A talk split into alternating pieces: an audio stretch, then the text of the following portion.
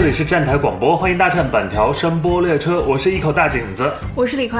今天我们这期节目就是分上下部分，上半期主要讲的是回顾一下六月份的一些新片，后半部分就是来前瞻一下七月份院线一些即将看到的新片。嗯，这种上下部分的结构是学现在一些大片的模式，是不是？那因为六月确实新片非常多，我反正是基本上平均每天都能进电影院，整个六月。嗯，我看了一下我豆瓣标记，六月我就是标出了四五十部吧，然后里面三四十部都是在影院看的，因为我刚好又去了一个上影节，然后就看了非常多电影。还是景子老师爱电影。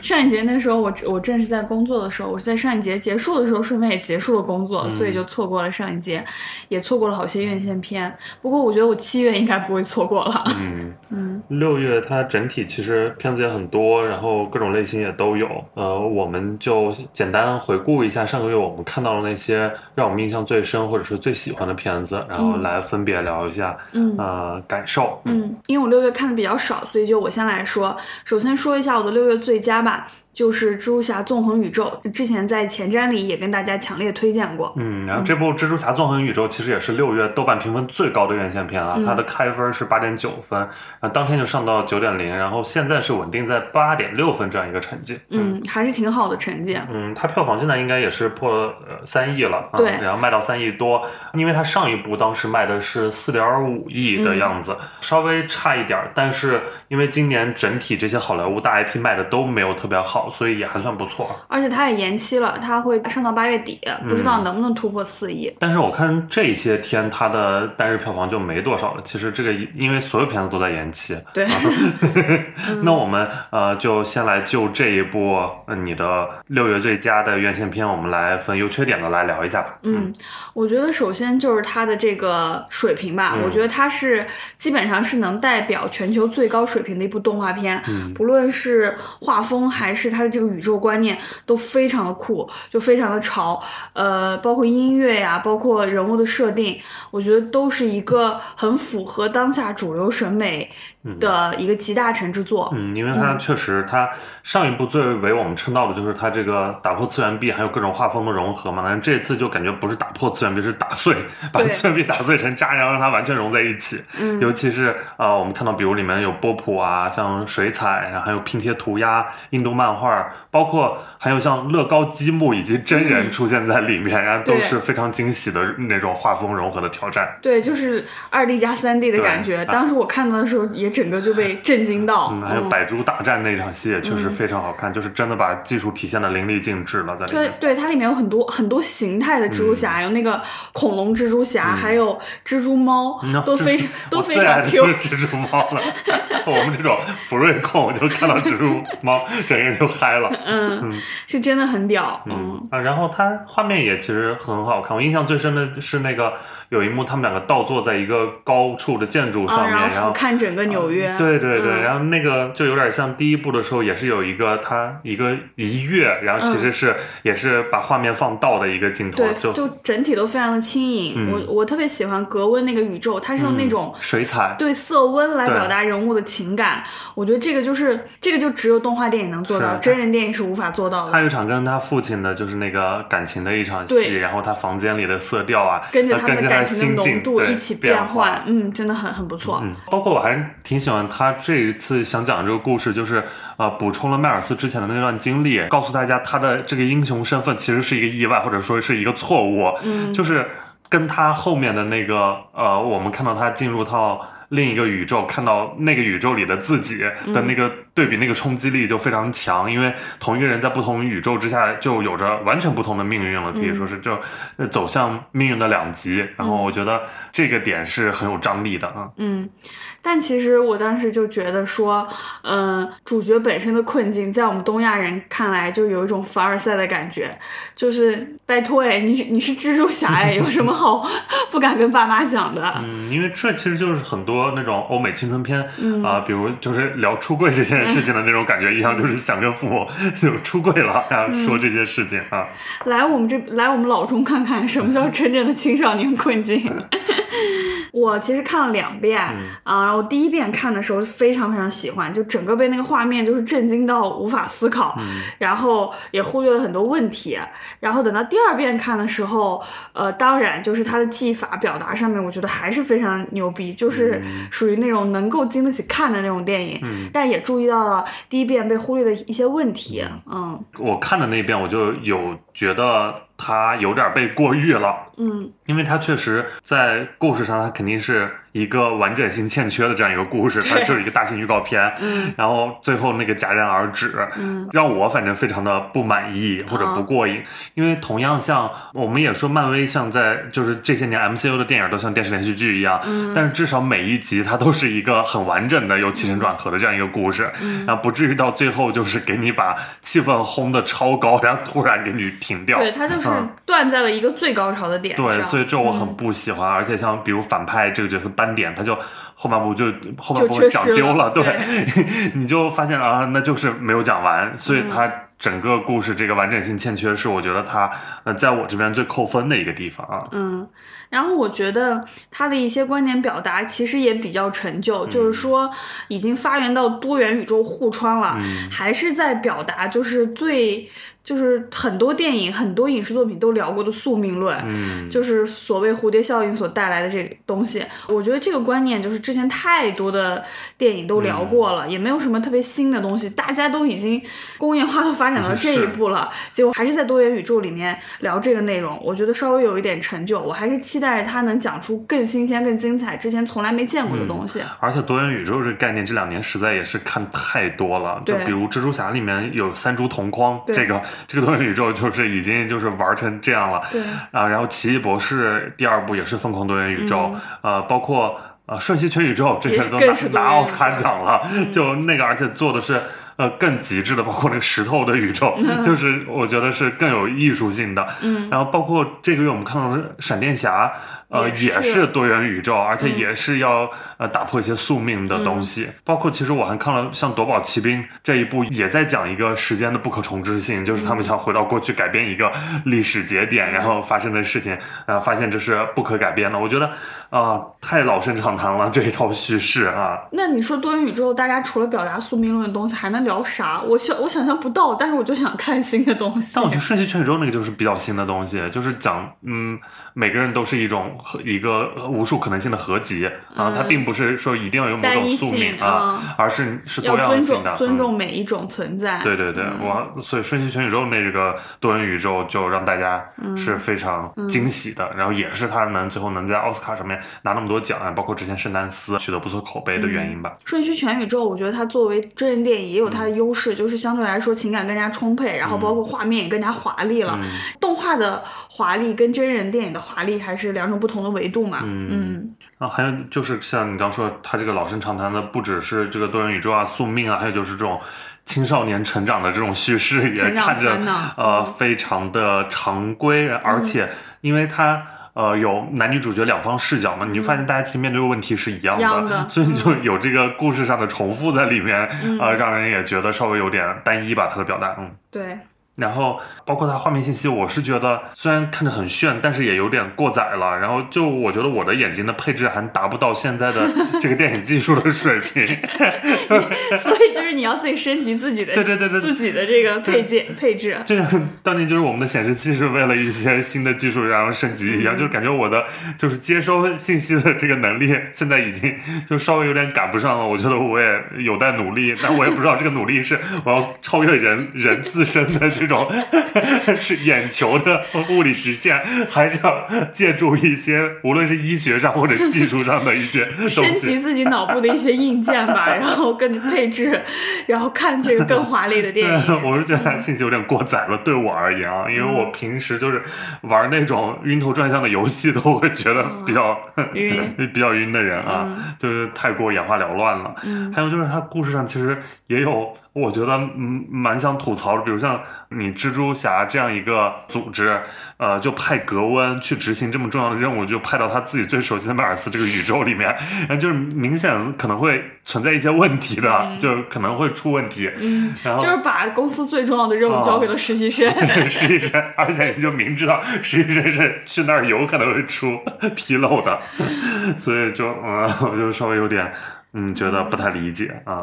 包括这个呃族裔的问题，嗯就是这迈尔斯的妈妈是拉美裔嘛啊，嗯然后就是我感觉最近看到太多拉美裔的对对对 主角了，电影主角就嗯除了像迈尔斯他妈之外，还有呃最近闪电侠里的闪电侠妈妈也是拉美裔，嗯。然后变形金刚最新这一部的男主角一家都是拉美裔，呃速激里面也每次都会展现一些拉美风情，我觉得啊，怎么好莱坞电影尤其这种大片，呃是不是有点陷入一些呃窠臼里面啊？来拍来拍我们亚裔吧，我我们亚裔真的有很多情感值得被挖掘，有很多压抑啊、情感啊、桎梏啊，值得被挖掘。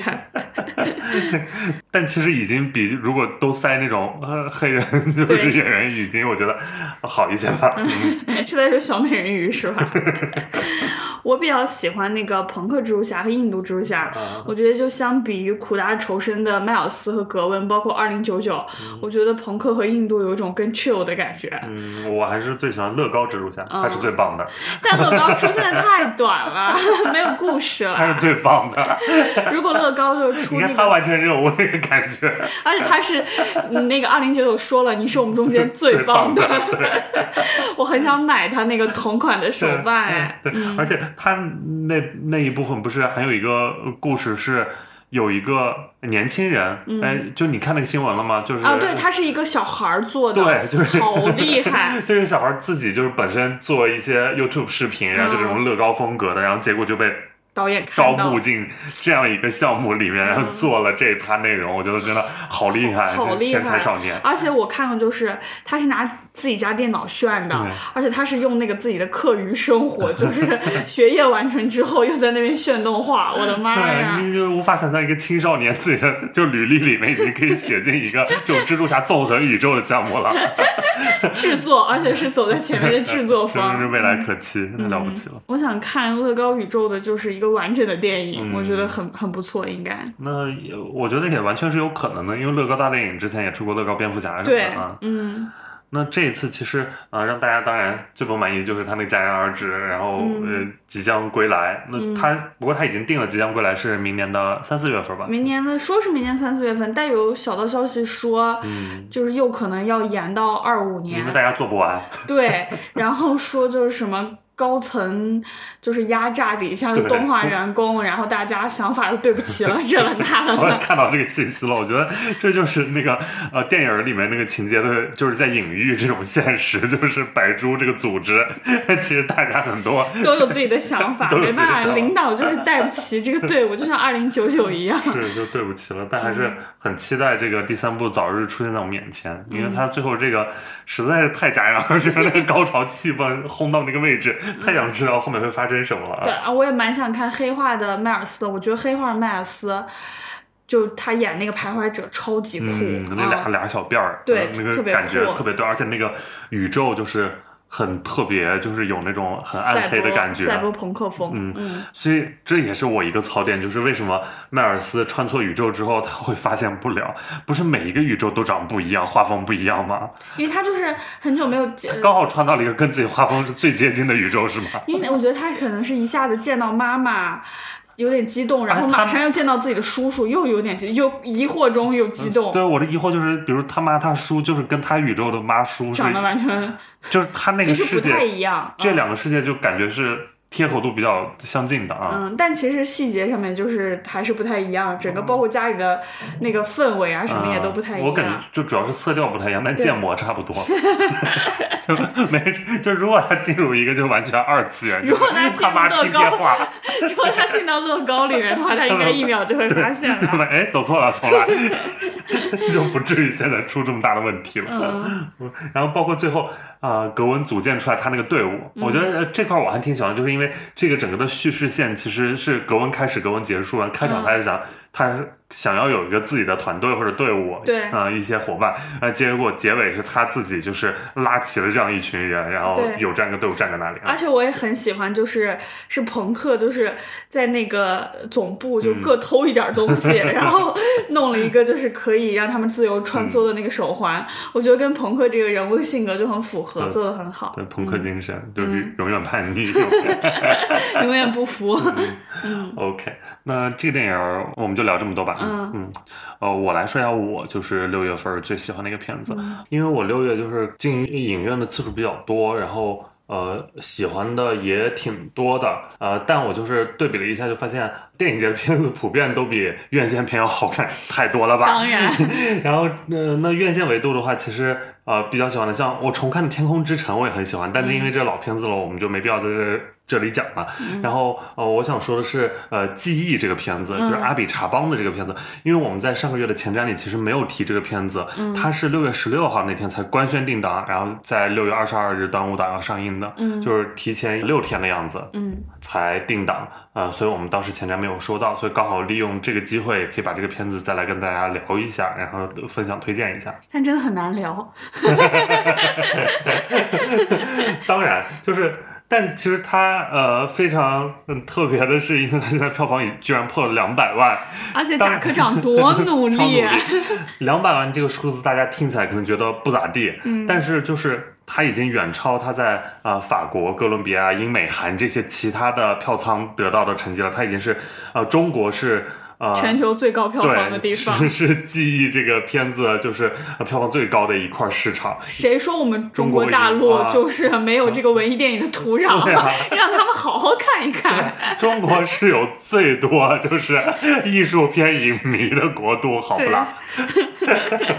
这仗着自己人口基数大，也可能是中国确实有最多的失眠人群吧，因为我们这个片子的营销就在主打就是在影院好好睡一觉。治疗失眠这件事，我觉得也很有意思，就是他找的这个营销点啊。嗯然后这片子它是呃金棕榈得主阿比查邦的一个呃新也不算新片，因为是二零二一年的片子，但是这是他。呃阿比查邦的电影首次在中国大陆公映，然后他这个片子是二零二一年的戛纳主竞赛单元的入围影片，然后最后取得的是评审团奖。嗯，嗯这个电影它主演是蒂尔达·斯文顿啊、也是我们都非常熟悉的，然后并且喜欢的这样一个女演员。嗯嗯、她讲的就是呃，蒂尔达·斯文顿饰演的这个女主角杰西卡，她是旅居哥伦比亚的欧洲人，她来到波哥大看望她生病的姐姐，因为总听到奇怪的巨响，于是她试图去寻找这些幻听的根源在哪里，并由此开启了一场由幻想、偶遇与重逢组成的与记忆和历史产生回响的旅程。你听这个剧情就非常的就如梦似幻啊。观影体验也是如梦似幻。因为我觉得，嗯，本身阿比查邦的片子确实都是这个调调嘛。因为阿比查邦以前的电影都是就是要探讨什么梦境啊、自然啊、性啊，还有就是西方国家对这种亚洲或者泰国的一种认知啊。嗯然后它在形式上也是比较。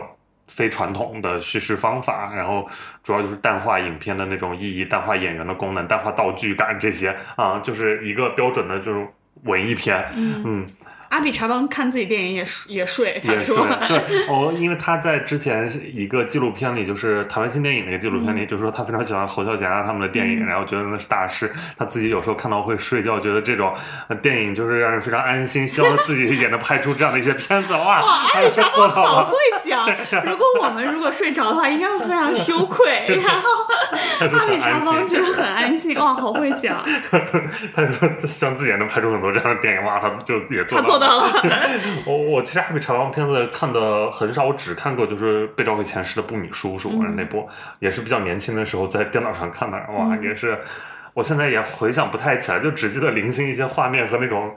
梦幻的氛围，嗯有点看不太懂，就是一些泰国的一些超现实的东西啊。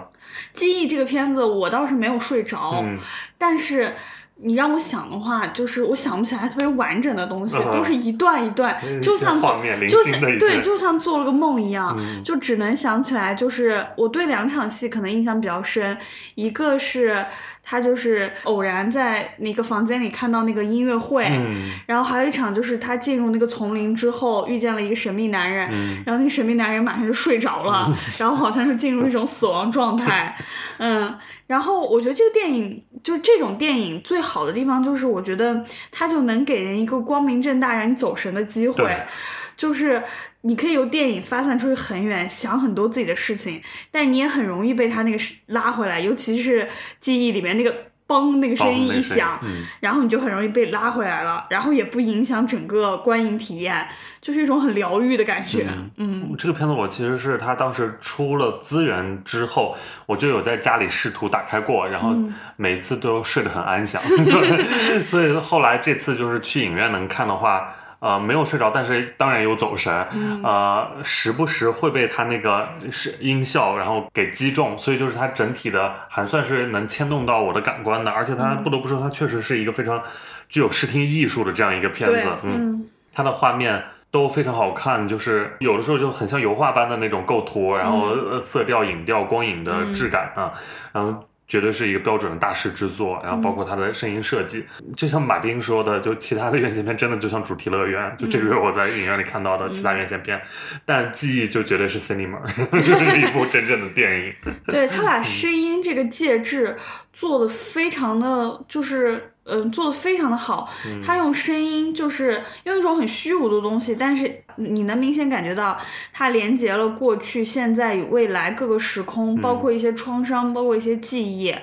都用整个声音这个介质把它联系在一起，然后尤其我觉得就是呃蒂尔达斯温顿，因为蒂尔达斯温顿也算大家就是我觉得算是观众比较脸熟的那种嗯巨星了，嗯。但他在这个片子中整体的那不论是形象还是表演都非常的淡然，嗯。就是你不出戏，你也不会因为他看到他而影响整部电影对你带来的一种体验感。嗯。我觉得他就是完全被融入了哥伦比亚，完全融入了那个森林，完全融入了溪水的声音、风的声音，然后下雨的声音。嗯。嗯。记忆这个片子，我反正这次看完很喜欢，就是它它探讨的是一个记忆这件事情是一个原本就存在的，还是被人为塑造的，嗯然后是。呃究竟它是否真的有，就是它是虚还是实的、嗯这样一个东西？它原本存在，它可能就指向的是一些自然主义的事物，比如嗯刚刚你说的溪水啊，像呃森林啊，就是这些地方啊、一些自然景观，啊包括他们所产生的一些画面和声音。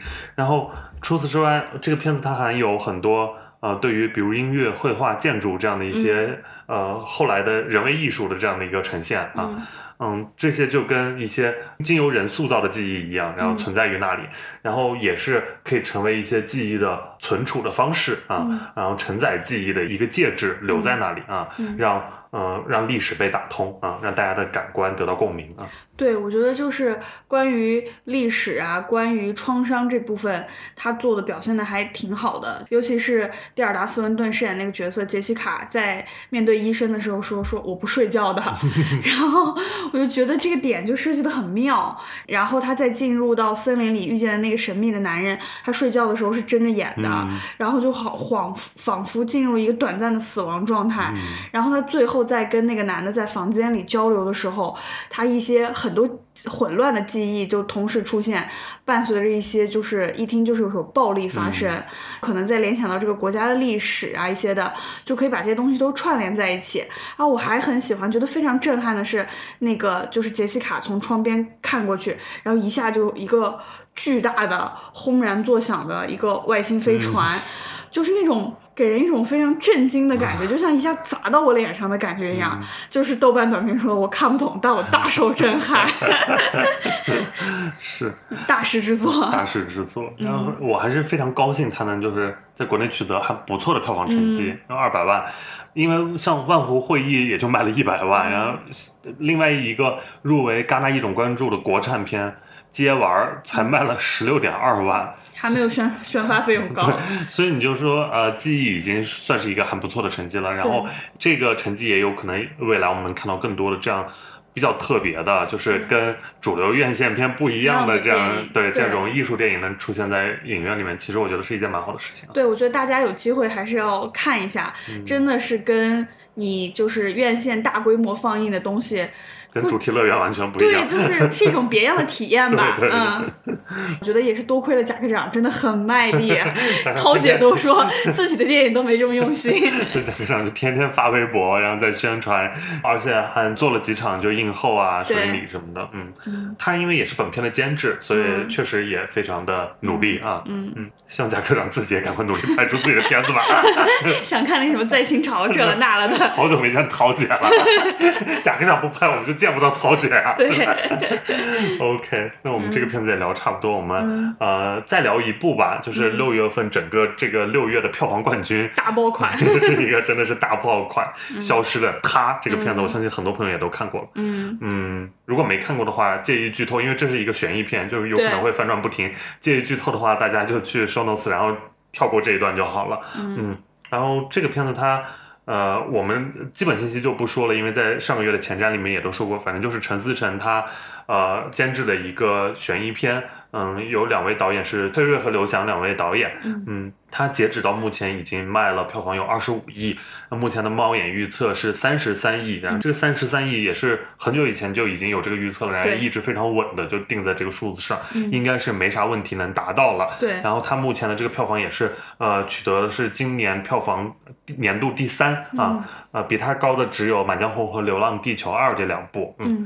它的豆瓣开分是七点五分，目前稳定在了六点五分。嗯，嗯，那我们就分优缺点的来 聊一下这个片子，因为这样聊来聊这样一个就是有话题度的票房大爆款吧。嗯，嗯，我们俩都先聊优点啊。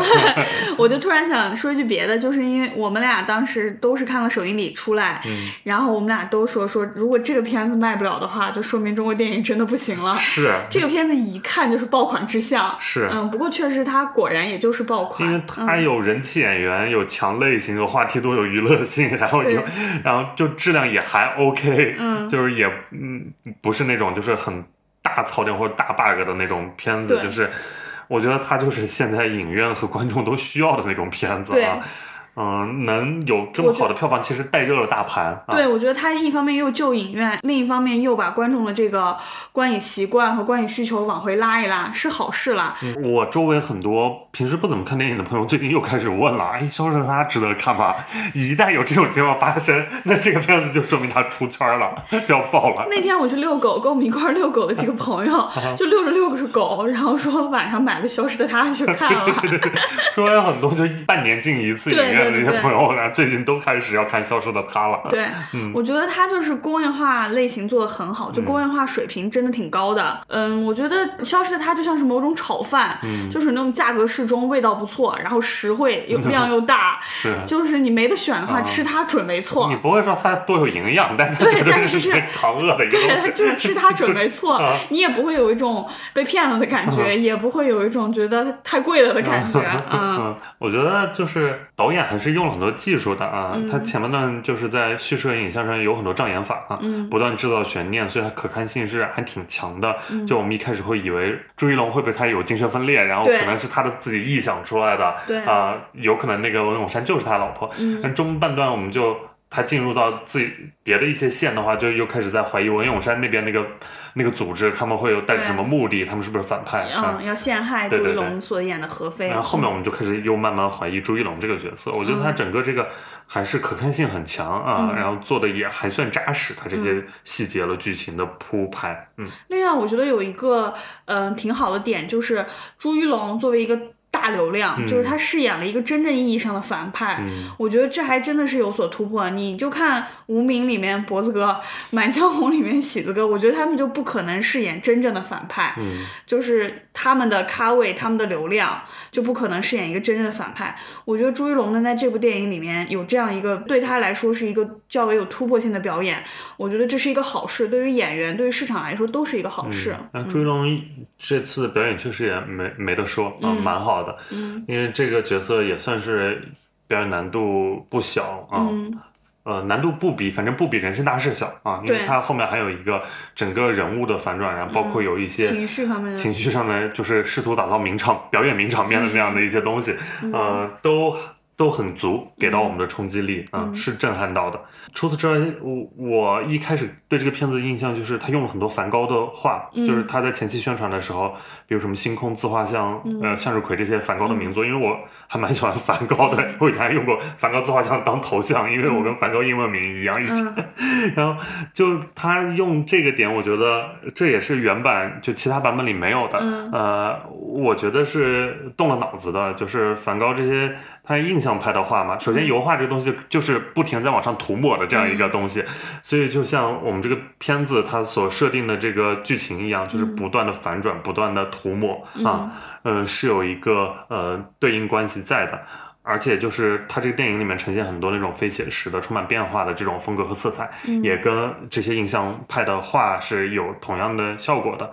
再让他最后又把一个落点放在海底看星空、啊，就男女主角是梵高爱好者，我觉得就是还算是一个就是一以贯之的一个东西吧。嗯，但我觉得这一点，用这一点也有可能就是梵高是我就是普通观众认知度最高的。如果他用达利的话，是不是很多人就没有认知了？不是达利认知度也蛮高的，我们得说出一些我们根本说不出名字的人。就因为不好意思，我也不认识啥。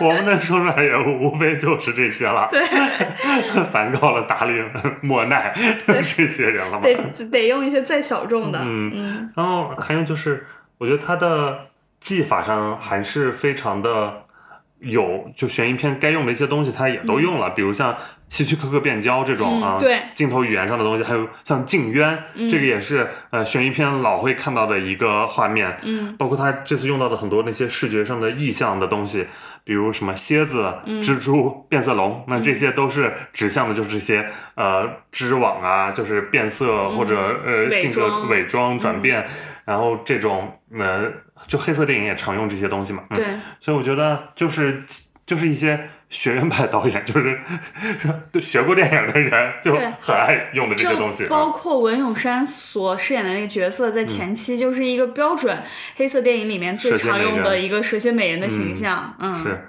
所以那优点就这么多，你还有吗？很努力了，输出超多了，准备要说缺点了。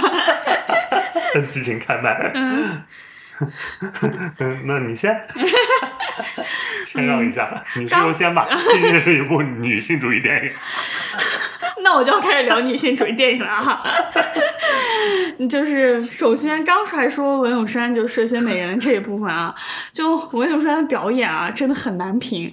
美不理嘛，小美美美是美，但是真的表演真的很难每一。代观众都是自己的孤里。他这个台词啊多像当年郭采洁就是说一些话，老公，老公，笑死我了！就是就是我前面说他，我说他工业化水平太，我说他工业化水平挺高的，嗯。但是做的也太极致了，就是舞台感太重了，我就像在看话剧一样，嗯。就你足以见得陈思诚的就是这个趣味了，因为就文咏珊的那种表达，我看了一些幕后的花絮啊，包括他们宣传的一些片段，文咏珊那个表演就是陈思诚就亲自调手教，把手。对，亲自调教出来的，你足以见得陈思诚的这个审美趣味就是这样的。然后这个片子就属于那种比较抓马的，就是他那个下的料特别猛，然后给的又特别足。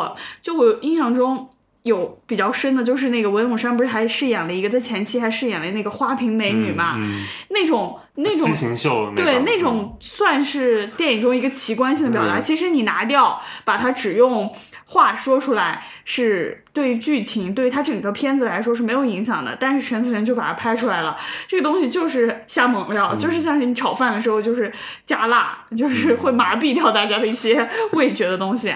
然后另外就是。就这个片子是不能细想的，就是反转再反转，但是你是不能细想的。就是这个李木子这个角色啊，我就觉得说，这个几十亿资产的一个继承人是傻傻白甜是傻白甜就算了，我就当他是恋个，爱脑，我就当是他被父母就是娇生惯养出来的。潜水教练，然后他就算是傻白甜吧，那你说他们这公司的法务了、律师了，全部都是吃闲饭的都，缺席，就是。对，就婚姻关系就马上就要代表继承关系了，没有任何一个人查这个人唯唯一一个好姐们在国外，再就没有一个他身边没有一个人了。对，然后再说她这个小好姐妹儿，她这好姐妹儿就是戏演的好，然后可以说是在东南亚只手遮天，就是我觉得你就是自己打造了一个大型实景，就那种剧本杀。对，我觉得就是倪妮这个小分队，她完成的简直是不可能完成的任务。你想当，她要买通多少人？酒店的 酒店的执经行难度真的太大了，这个你项目。想一想，就是酒店的服务员了、经理了、前台了，然后酒吧老板，包括街面上的流氓嗯，都得全部打通。然后一旦有一个环节出了问题，就演不下去对，就演不下去了。哎，你看，就是一个舞台剧导演，然后就比那些真人秀导演都厉害，就是我跟你讲，多大的湖！南卫视做这个项目都得前前后后，就是得 找一个导，筹筹备得有小半年吧，一个得大导播导演团队，对，对编真正导团队。搞一个导，然后搭 搭景儿，然后得全部上自己的工作人员 NPC，我觉得才能把这个节目做出来。就是你说，比如说他要在酒吧，然后看到他们呃安排好的一段电视影像，然后让朱一龙产生哦，这个女律师很厉害，然后并且我要愿意找她，嗯，这件事多难。我喝酒就可以不看电视，其实经常，然后我看电视也可能只是看一下，对，而且我看到他很厉害，也未必会产生哦，那我一定要找他寻求帮助，这个每一个都很难达到啊。心理操控大师。真的是，而且他这个、他这个故事整个就是一个从结果倒推的这样一个叙事，其实。对。它不是从真的人物逻辑出发的，而且就是倒推它，所以它人物就都很单薄，嗯。然后因为都是来完成它这个剧情的，所以就很像在参加剧本杀，对。啊，就再说，就是李木子，一个几十亿资产的继承人，嗯。互联网上找不到一张照片。就是 唯一就是能看到一张报纸，警察局的人也就是没有任何就是手头的资料，然后就也看不到任何照片儿，反正就被一个话剧小分队就是骗得团团转。话剧小分队真的很强，就是他还要做一系列手机里的照片，这了那了的。我觉得就这个团队不是不能是一个小分队啊，真的是一个非常专业的、很强的一个团队。对，就是反正这个片子就是不能细想，你就是一步一步一步，只能单箭头的嗯推导到最后这个结果。且因为对他，就其实他叙事是非常流畅的，所以你就真的没空想，然后就一步一步推着你，这就是陈思诚厉害的地嗯方，就是他不给你想那个旁岔的那个啊机会，你没空想，你就赶快就要反转了，就转了转了，而且他那个你转你也麻，就那种感觉。对，而且他那个他音效填的巨满，就把你整个人的思维和眼球抓的牢牢的。抓的牢你只有你走出影院的时候，你才能想。你当下你，反正以我这个脑容量，我当下就没空想，我只有走出来才想说不对吧？不对啊，他为啥往笼子里钻呀？他为啥怀孕了还要潜水啊？他为啥烫了给自己烫了一个疤，立刻就结出了一个老疤呀？往笼子里钻这件事，我就想了一下，就是我潜入深海，然后看见深海内部有一个大铁笼，大铁笼，我得我得出于什么样的目的，我就钻进去了。而且这么多天住一龙嗯就是也不收拾，反正就把女主就尸体留在那个地方啊。这就是笼子的妙用了，就是哦圈在那儿，它不用浮出来，大家发现不了它的尸体。嗯反正就是把这些吐槽完，我们就来聊女性电影的部分啊，刚刚聊过的。它女性电影主要指的是什么呢？就是让女孩们就是不要恋爱脑吗？还是说因为它这里面呃反派是男性，然后体现的是女性之间的友谊，它就是女性电影了吗？我觉得它跟女性电影毫无关系了 啊，就是因为它创作者是全男性啊。对，就是这一点上，我觉得就能看出陈思诚这个人的投机性了。就是他其实其实还是商人思维啦，就是他懂当下在互联网上大家最想看到的是什么东西，是女性复仇，是女性互助，是 girls help girls，、所以就是开在。在片子里给你传达一些政治正确的大白话，当然这些话是对的啦，什么婚姻是牢笼，男人不可信，给男人花钱倒霉一辈子，这些话都是对的。但是呢，也就仅此而已了，也就是只是浮在就是表面上说一说。你看，在结尾处，陈思诚那个私人趣味还是就露出马脚了。就比如说那个 B 超单，我真的搞不懂那个 B 超单就是是怎么是陈思诚个人对于升职的某种崇拜吗？就是。朱一龙那个角色看到 B 超单就痛哭了，很多人还把解读为什么他后悔了？他怎么可能后悔？他唯一后悔的就是杀早了吧？就是一些男性的部分，就是如果有了这个孩子，我就能牢牢把握住这个女的了。所以我觉得很多就是观众说，对你哪怕就是把那个他的那个借条打给他，就说明李木子已经帮他还了，都比那个 B 超要好吧？然后就包括最后就是他把它当成彩蛋的那一部分出现，就是。要搞那个什么，类似于一念成魔，一念成佛。就如果他有一念对了，他走了正路，两个人就是要幸福快乐的对，两个人就携手走在沙滩上，真的有点给人添恶心了。这段有人有点给人添恶心了，反正。就是他这么一个赌徒，然后最后如果一念过去了，对，就变成幸福美满了，就可以啃老婆一辈子了。我觉得幸福美满的。我觉得前面那都是呃迎合市场的一些创作。这两部分 是创作者最真实的表达，就这个东西是流，就是是掩盖不住的，就被盖上也会变成液体流出来。嗯。OK，但是无法否认的是，他现在确实票房非常好。嗯，这个我觉得就是让我爸我妈看，我爸我妈肯定也看的超快乐。因为你没空想，你，坐进去了你就宛如在坐一个自己身体不会难受的过山车，就对，就转转转，你转你也麻，在里面就一直转个不停就行了。对，嗯。但至少，反正它好的方面确实把大盘带热了，因为像它同这是好事，对，像它同期的《我爱你》那个片子，现在也卖了四亿多，那肯定是跟大盘的，就是整体的这个热度是有关系的，嗯，所以还是。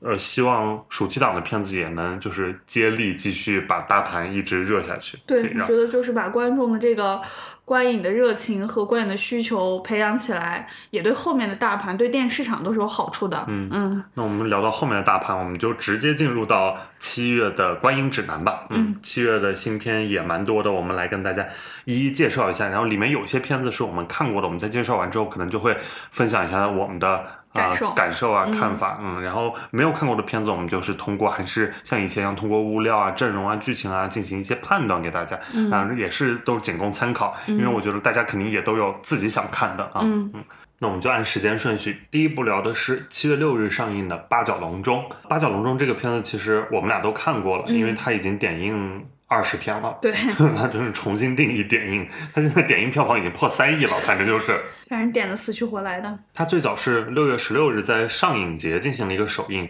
他没有入围任何的官方单元。啊，当时我在上影节没有看这部，是因为本身我对王宝强就是没有觉得会太好，嗯，再加上有别的电影要看。没想到这个片子就是上影节之后口碑巨好，就是被刷圈了。有没有可能是王宝强的人缘也特别好？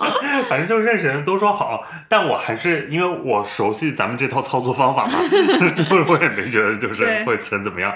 这个片子《八角笼中》它是王宝强自编自导自演的一部新片，呃，另外还有一位署名编剧，他叫做七七啊，豆瓣是查不到他之前还有什么作品的。嗯，呃，王宝强上一部。这种自导自演的片子其实是二零一七年的春节档那部《大闹天竺》，豆瓣只有三点七分，呃，在当年也算是很厉害的一个片子，因为它横扫了第九届金扫帚奖，然后拿一举拿下啊最失望影片、最失望导演、最失望编剧三项大奖。重点是王宝强去领奖了，我亲自去领奖。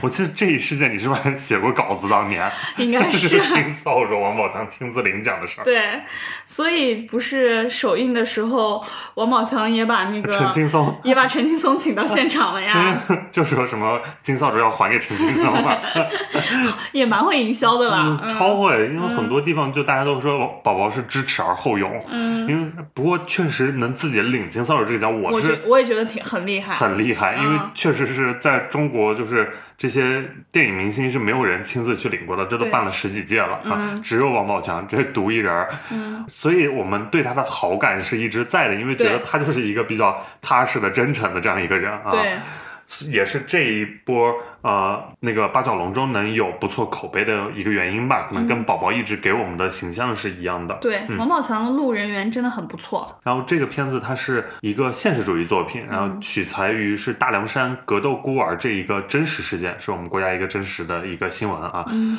嗯，它讲述的就是王宝强饰演的这个男主角向腾辉倾注心血，想把当地无人照料的孩子培养成才。这让生活本没有出路的孩子们看到了一丝通向未来的曙光。然而，随着往日的表演视频被爆出，这些残忍血腥的画面刺激了不明真相的人们的神经。一夜之间，舆论开始发酵，向腾辉的生活、孩子们的前途都陷入到人们以善良为名编织的大网中，让他们难以挣脱，重回泥沼。关于未来，他们的出路又将在哪儿呢？这就讲这样一个故事。然后演员除了王宝强之外，还有陈永胜。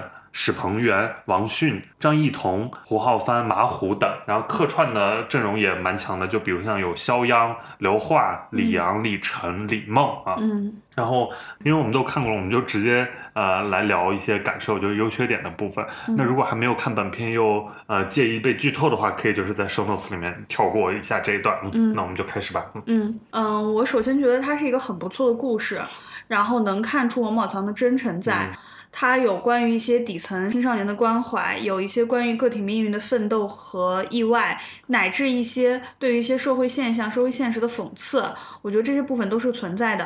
然后其实也有一些很不错的表演，虽然王宝强的四川话说的差了一点，但他整个人物的表演状态都是对的。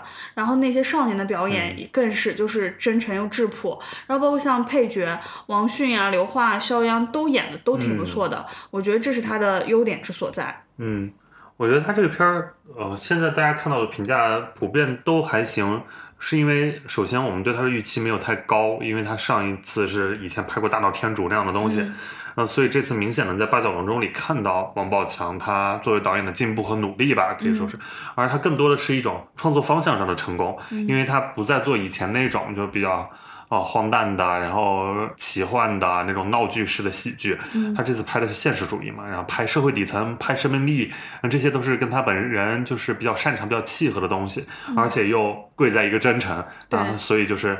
大家就是看完觉得还不错，嗯而且我就我是蛮喜欢八角笼这个这个对这个嗯东西，它不只是全台，它也是留守儿童们走不出的大山，嗯啊、社会底层跨越不上的这种阶级鸿沟，也是拳手们难以超越的这种体能极限，更是我们每个人想要摆脱的生活困境。嗯我觉得就是任何人看都是，尤其是我们普通人看都是能有共鸣的。嗯当然，这个八小龙也是王宝强他本人从演员想转向导演的这样一个面对的专业壁垒吧，这也是他所要面对的东西啊。嗯啊当然，王宝强表演，嗯，确实是树先生之后最好的表演了。对除了口音稍微有点出戏，嗯然后那些小演员我都也觉得很好，嗯，而且他的小演员跟成年演员长得很像，对，就那个史鹏元那个小孩就年轻的时候的史鹏元和长大之后就苏木，就我觉得就一毛一样，就我我我甚至以为就是小时候的他嗯。跟长大的他，我还挺喜欢马虎的表演嗯的，我觉得就是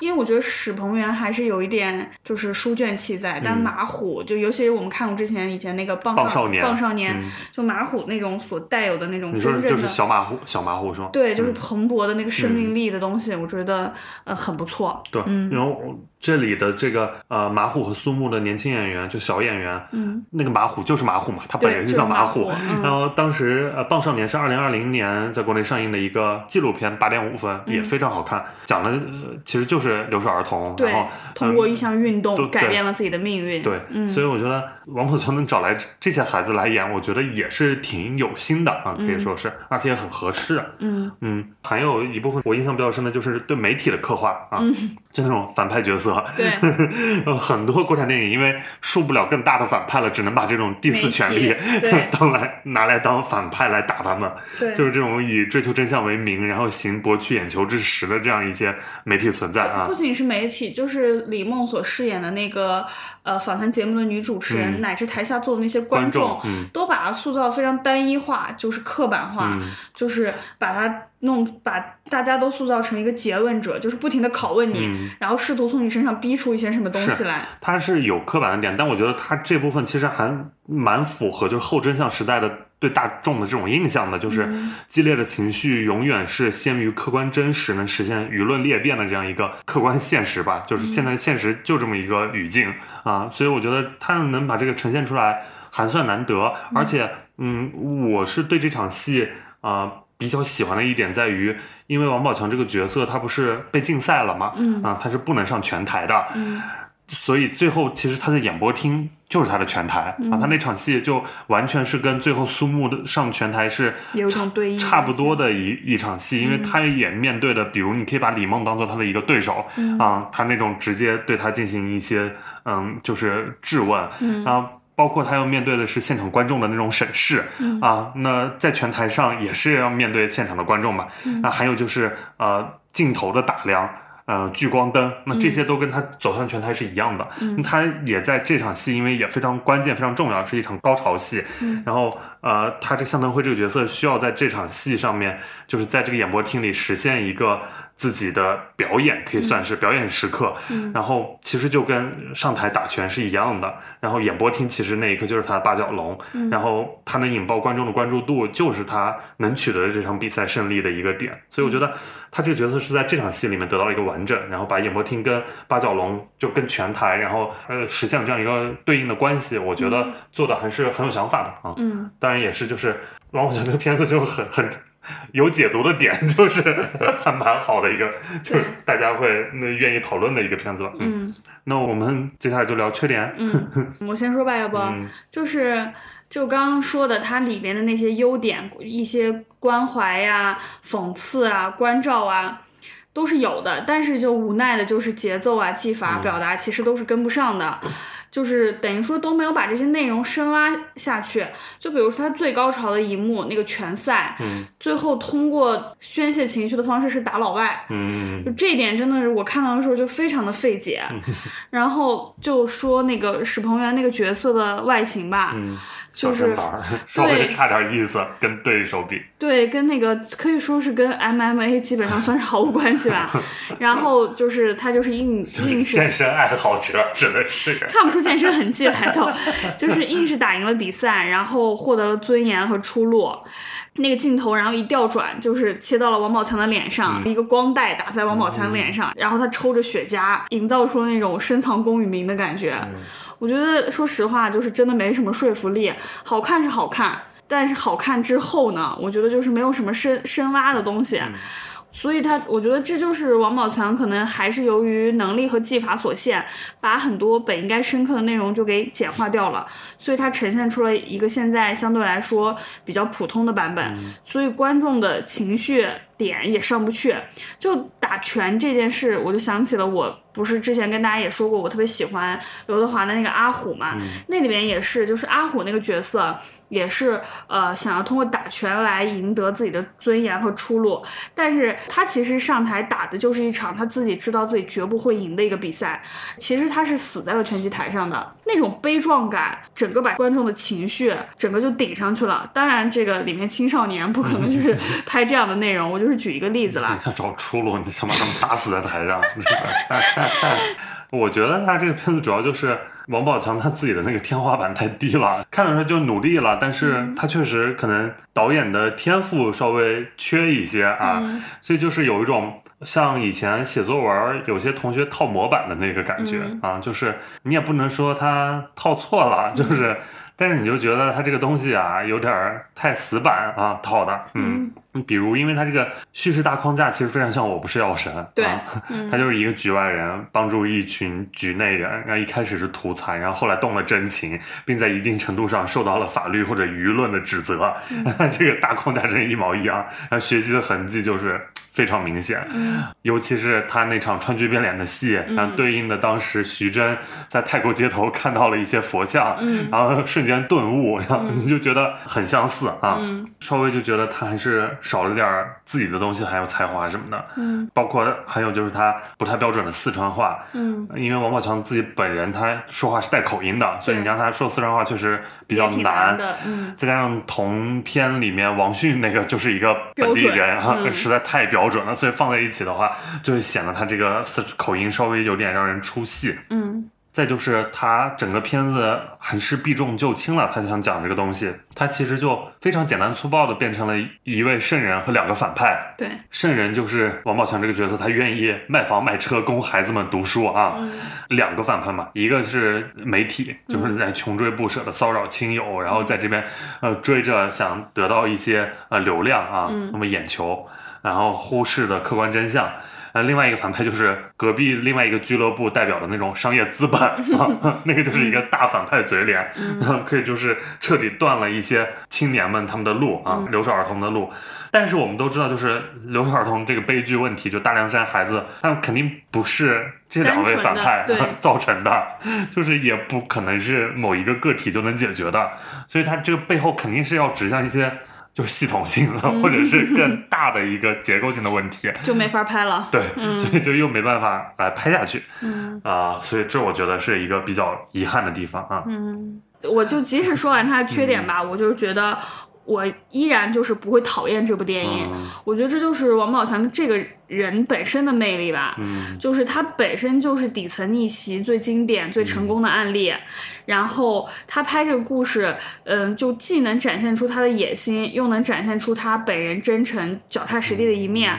我觉得有了这部电影的话，他做导演的路算是走向正轨了吧，就起码不再会被大闹天竺所累了。嗯然后另外我比较惊喜的点就是看到了李阳，嗯啊嗯，就是在那个 一个 反派老师，然后其实那个人就是带王宝强王，山嘛，嗯、对，带王宝强就是呃成走向成成功之路的一个人。这里面也能看出王宝强的人缘也确实都还挺不错的啊，老朋友们都来了，包括陈思诚不也是卖力帮他宣传？OK，那这一部我们就讲这么多。嗯，啊、我我是觉得大家还是也可以一看的这个片子。对，它不反正不是一个烂片儿吧？啊对可以这样说啊而。且我觉得，我觉得王宝强再拍一拍会好一点，嗯啊，会会越拍越好。我觉得他就是天分不高，但就是班上那种超努力的同学，嗯嗯，我觉得至少他现在这个方向是对的，对就总比拍那些烂喜剧要好很多。无论嗯是表演还是做导演，就是他做现实主义、做这种题材底层，肯定是呃会更有成就的。未来，嗯好，那我们进入下一步吧。嗯也是七月六号同天上映的是《扫毒三人在天涯》这个片子，嗯啊、我们最爱的港片环节。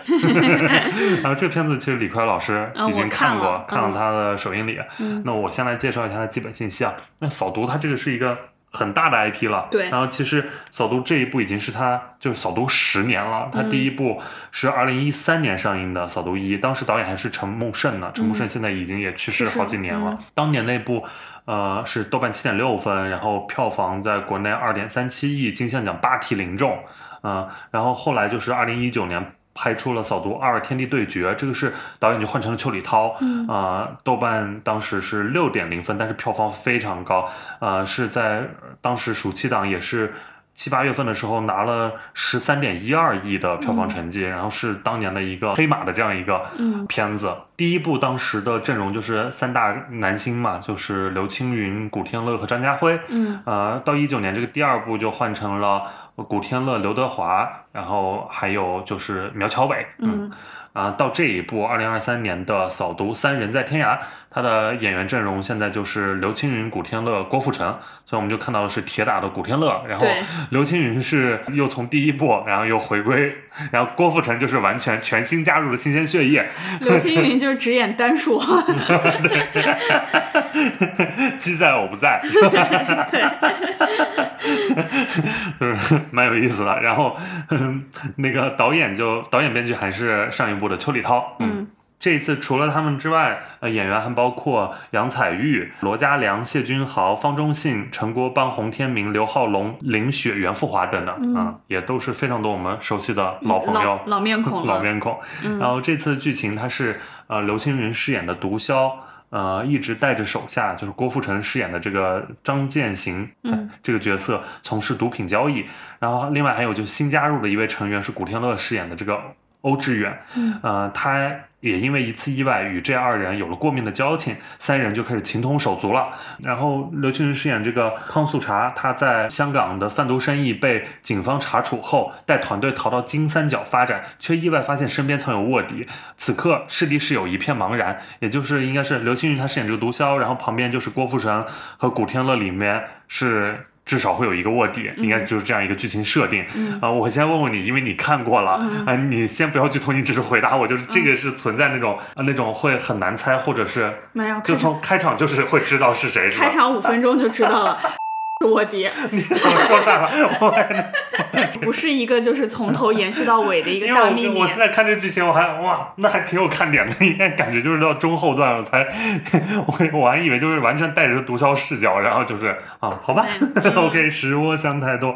然后这个片子它是七月六号在大陆上映，然后香港的是七月二十七日上映，所以就是比香港早了二十多天。这次因为它的出品公司也有像联瑞和人间指南这些大陆公司啊，不。像前两部，因为前两部主要出品公司除了环宇之外，就是一般都是博纳呀、银都啊这些，这次就没有了一些香港的电影公司。嗯，难怪能在大陆就是提前这么多上。对，嗯，呃，其实演员上面算是一个全新的排列组合，因为古天乐、刘青云是比较常见的啊，十七次，但郭富城和刘青云居然从来没有合作过，这件事我也是最近看到的时候我才。啊，因为我们常说就是港香港电影来来去去都是这些人，结果没想到还能有新组合出现，没把他俩排上去。对，而且刘青云就是其实他是训练班，就是郭郭富城的师兄嘛，然后没想到这么多年一直没有合作，而且呃郭富城跟古天乐上一次合作也是柔道龙虎榜了，二零零四年的，也要将近二十年了。郭富城跟邱礼涛也是第一次合作，就是其实就是新鲜感对我而言还是有的。然后而且这个阵容三大。大影帝嘛，大家都说他含金量是非常足的。刘青云，呃，三座金像影帝，一座金马。嗯，郭富城是一座金像，两座金马。古天乐是一座金像。然后，但我比较意外的是，邱礼涛居然从来没有拿过金像奖，他甚甚至金像奖的提名也只得过一次，还是拆弹专家第一部，我真是意难平。当年我记得，呃，那个拆弹二没有得提名的时候，我就非常生气。拆弹二非常值得。嗯。就说到影帝这个事儿，就是内地这边的宣传物料里面就宣传的是五大影帝，因为我知道就把方中信和罗嘉良也加进来。说实话，稍微有点勉强了。方中信和罗嘉良吗？对，不是谢君豪吗？谢君豪就是影帝啊，哪有十三号？但是他们之前又把哦六大影帝哦，把那个罗嘉良和方中信也加进来了。那他们俩拿的是啥？拿过啥影帝？就一些，就方中信还稍微那个什么一点，就是罗嘉良就是扯的。罗嘉良是拿的，难道是我们 TVB 视帝吗？罗呃，方中信是第五届传媒华语大奖影帝。OK，那我大概知道罗嘉良应该就是更对，罗嘉良就是更。更夸张啊！OK，但是其实那大家公认的，我确实越多越好嘛，多多益善。当然，我觉得就是三大主角已经够了，够 他们的含金量。对，那我先说我吧，反正我是一直还蛮期待的，因为扫毒这个系列我每一部都看过。嗯。而且因为我知道，就比如第一部当时是那个三兄弟嘛，兄弟情，对，啊有呃贡献了非常多 B 站的名场面，对，就渣渣渣渣飞的，阿伟已经死了，你挑的吧，偶像，是吧？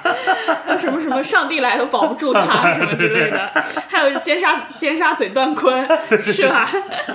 就是超多名场面，我觉得很好看。当时，当时那部就是因为也年轻嘛，也没看过太多东西，然后看到那个。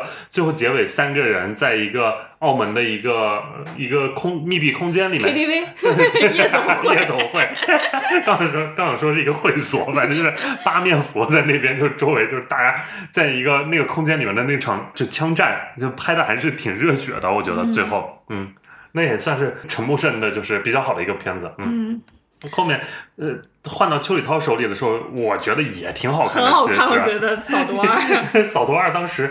他就是主角可以有毒枭了啊，对。就是古天乐饰演的就是毒枭嘛。对。然后刘德华饰演的也是黑帮出身的这样一个、嗯。呃资本家，嗯。然后苗侨伟他是一个警方，其实他的、嗯呃三足对立的这个身份更加有张力、更复杂一些。嗯。啊、我就记得那个古天乐，他是手指被砍掉，对。然后有一个那种机械手指，特别酷。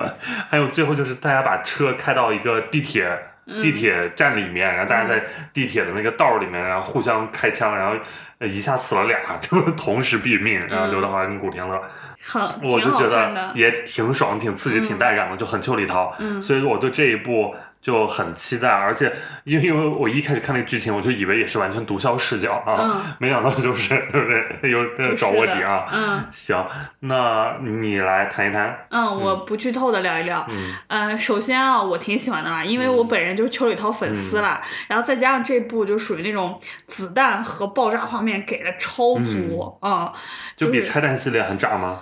哎呀，反正不相伯仲了。不相伯仲吧，反正扫毒三也是就炸平金三角了，嗯基本上，嗯，因为扫毒一的话，它属于那种。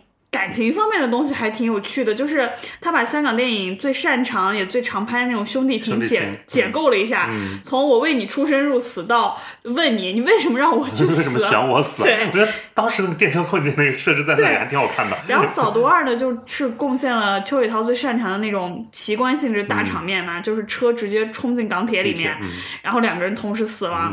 然后扫毒三的话，就是绝对不差，嗯。但是不得不说，对于邱礼涛作品而言，就尤其是在看过了那个《拆弹专家二》之后。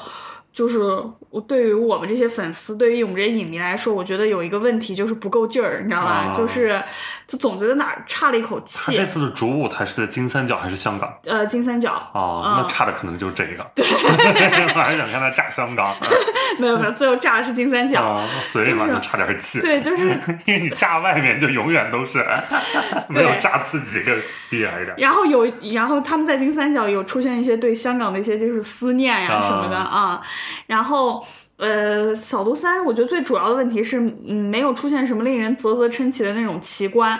它即便是你从预告片里能看出，就是有大规模的爆炸画面，嗯包括一些小孩，嗯，小小孩制毒的一些画面。但是其实这样的画面，我们都在其他电影里面见过更厉害的，湄公河行动》里面的小孩就炸裂成啥样了。俄罗斯蛮毒嘛呀！对啊，然后拆弹二就直接就是炸机场啊，炸大桥，然后所以就是扫毒三就是没有出现太多的奇观性的东西。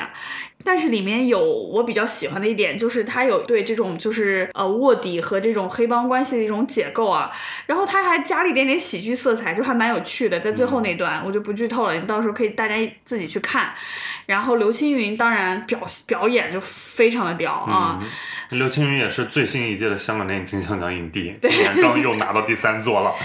那你觉得他这部里面就是有没有可能嗯、提有名有可能？有可能，因为他这个角色也是稍微有点颠的那种感觉，嗯然后这里面我最最最不满意的部分就是杨采钰的部分，可以说是奇差无比。OK，就是我今天就把话撂在这儿了，可以说是奇差无比。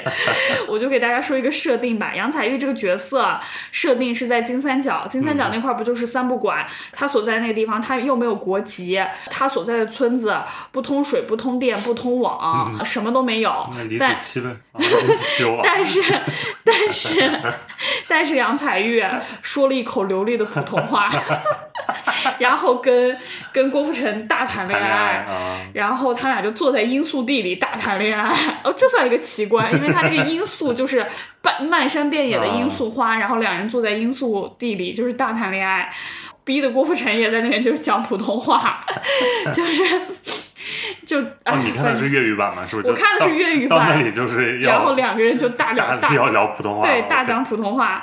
然后他反正杨采钰的部分是从人设到表演全部说不通，把这个角色和他相关的这整条线拿拿掉对这个电影完全没问题啊。那就是那三位男主他们的戏份，就是能看出来谁更男主一点吗？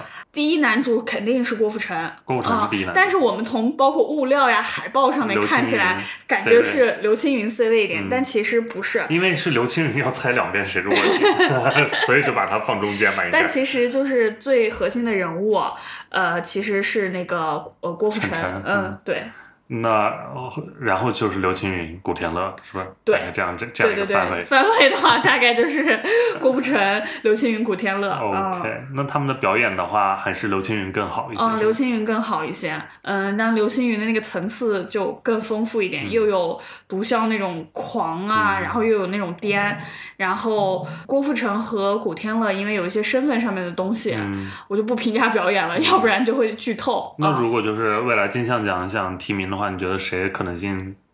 肯定是刘刘青云，是不是？肯定是刘青云，嗯好的，嗯那其实，哎呀，今年已经是郭富城第三部院线片上映了，嗯就是之前我们已经看到《风再起时》和《断网》两部了，嗯然后其实那两部呃评价都没有很好，然后票房也没有太好，那、所以大家就在说郭富城看。是不是？如果这一步再扑，那就是坐实自己是一个票票房毒毒药了。我觉得应该还是好卖的吧，这个片子。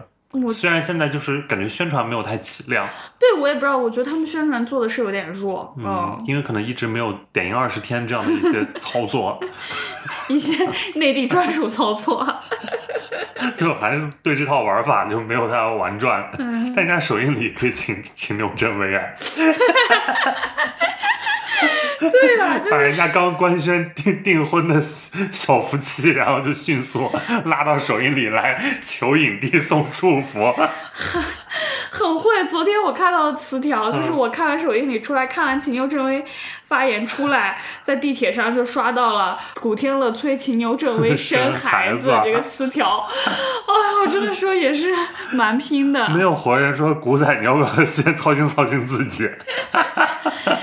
嗯，不过我，嗯，就是去看首映礼，最大的感觉就是，哎，还是没有疫情好啊 要不然又得那个我记得去年神探大战什么那个，大家又是韦家辉和啊那个刘青云在是又在格子里。对，在屏幕上连 线，然后他们俩本身就是普通话又差，嗯信号又不好，跟现场观众简直就是一个鸡同鸭讲，就别说就是。到现场，大家用普通话交流都有点鸡同鸭讲，还得主持人就再转译一下，嗯。嗯。但是能见到他们还是很快乐啦。快乐的。嗯，那刚好就是那再说一下邱礼涛吧，然后因为邱礼涛，其实我们就觉得邱礼涛片子非常多这些年，但居然这是今年的，就是他不止今年，他上一部上映的已经是两年前了《感动他七十七次》了，对就就一直就。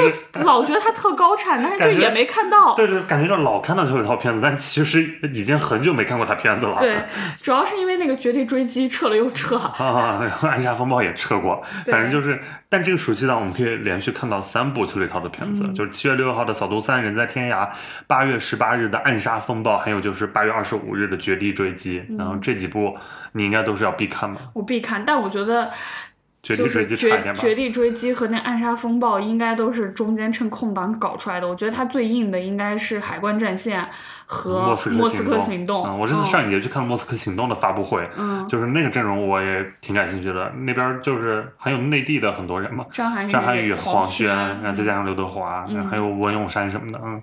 嗯，本玉，就那个阵容我稍微期待一点，因为《绝地追击》就是全大陆的一些嗯。演员，都是欧豪啊、顾嘉诚什么的，嗯，就没有太感兴我感趣。觉就是暗杀我倒还 OK，因为那是一个港片，是香港的故事。嗯。嗯，海关当然是我的头号期待，其实对，毕竟是张学友、谢霆锋，嗯，吴镇宇是吧？嗯，非常好的阵容。嗯但是这一部就是《扫毒三》，还是非常推荐大家进影院看了，因为它那个就因为子弹量特足，爆炸场面也特足，嗯你在影院大荧幕看那个视效挺炸的。嗯，嗯，我就准备到时候去找个粤语场次好好对对要要看粤语场啊，要不然就体会不到杨采钰那段表演有多差了。是，哦，所以就是如果看普通话的国语场就不会感受到它的差了，是不是？就会这个片子会好一些吗？就唯一的缺点就会没有，是你这个意思害我！看媒体又曲解了你们这些人的意思。杨杨采钰不会给我发律师函吧？OK，好吧，那我们就不说这一部了，我们好进入下一部，嗯是七月八日上映的追光动画《长安三万里》。嗯长安三万里》这个片子啊，是追光动画它这个十年之作，因为追光动画就成立十年了，对，而且它是有三条线嘛，就是新传说、新神话、新文化这三大产品线里面的新文化这条线的第一部作品《长安三万里》。它的导演是谢军伟和邹静两位啊，这两位也是《白蛇缘起》的导演啊，啊，编剧是红泥小火炉啊，这一看就是一个网名儿，然后我具体他是谁我就不知道了，啊，豆瓣里面也没有他的词条。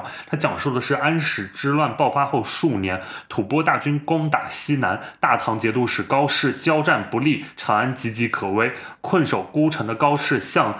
监军太监回忆起自己与李白的一生往事，然后这个片子里它还会涉及到像杜甫、王维、王昌龄、贺知章、孟浩然、张旭、李龟年等我们非常耳熟能详的这些唐朝文化名人啊。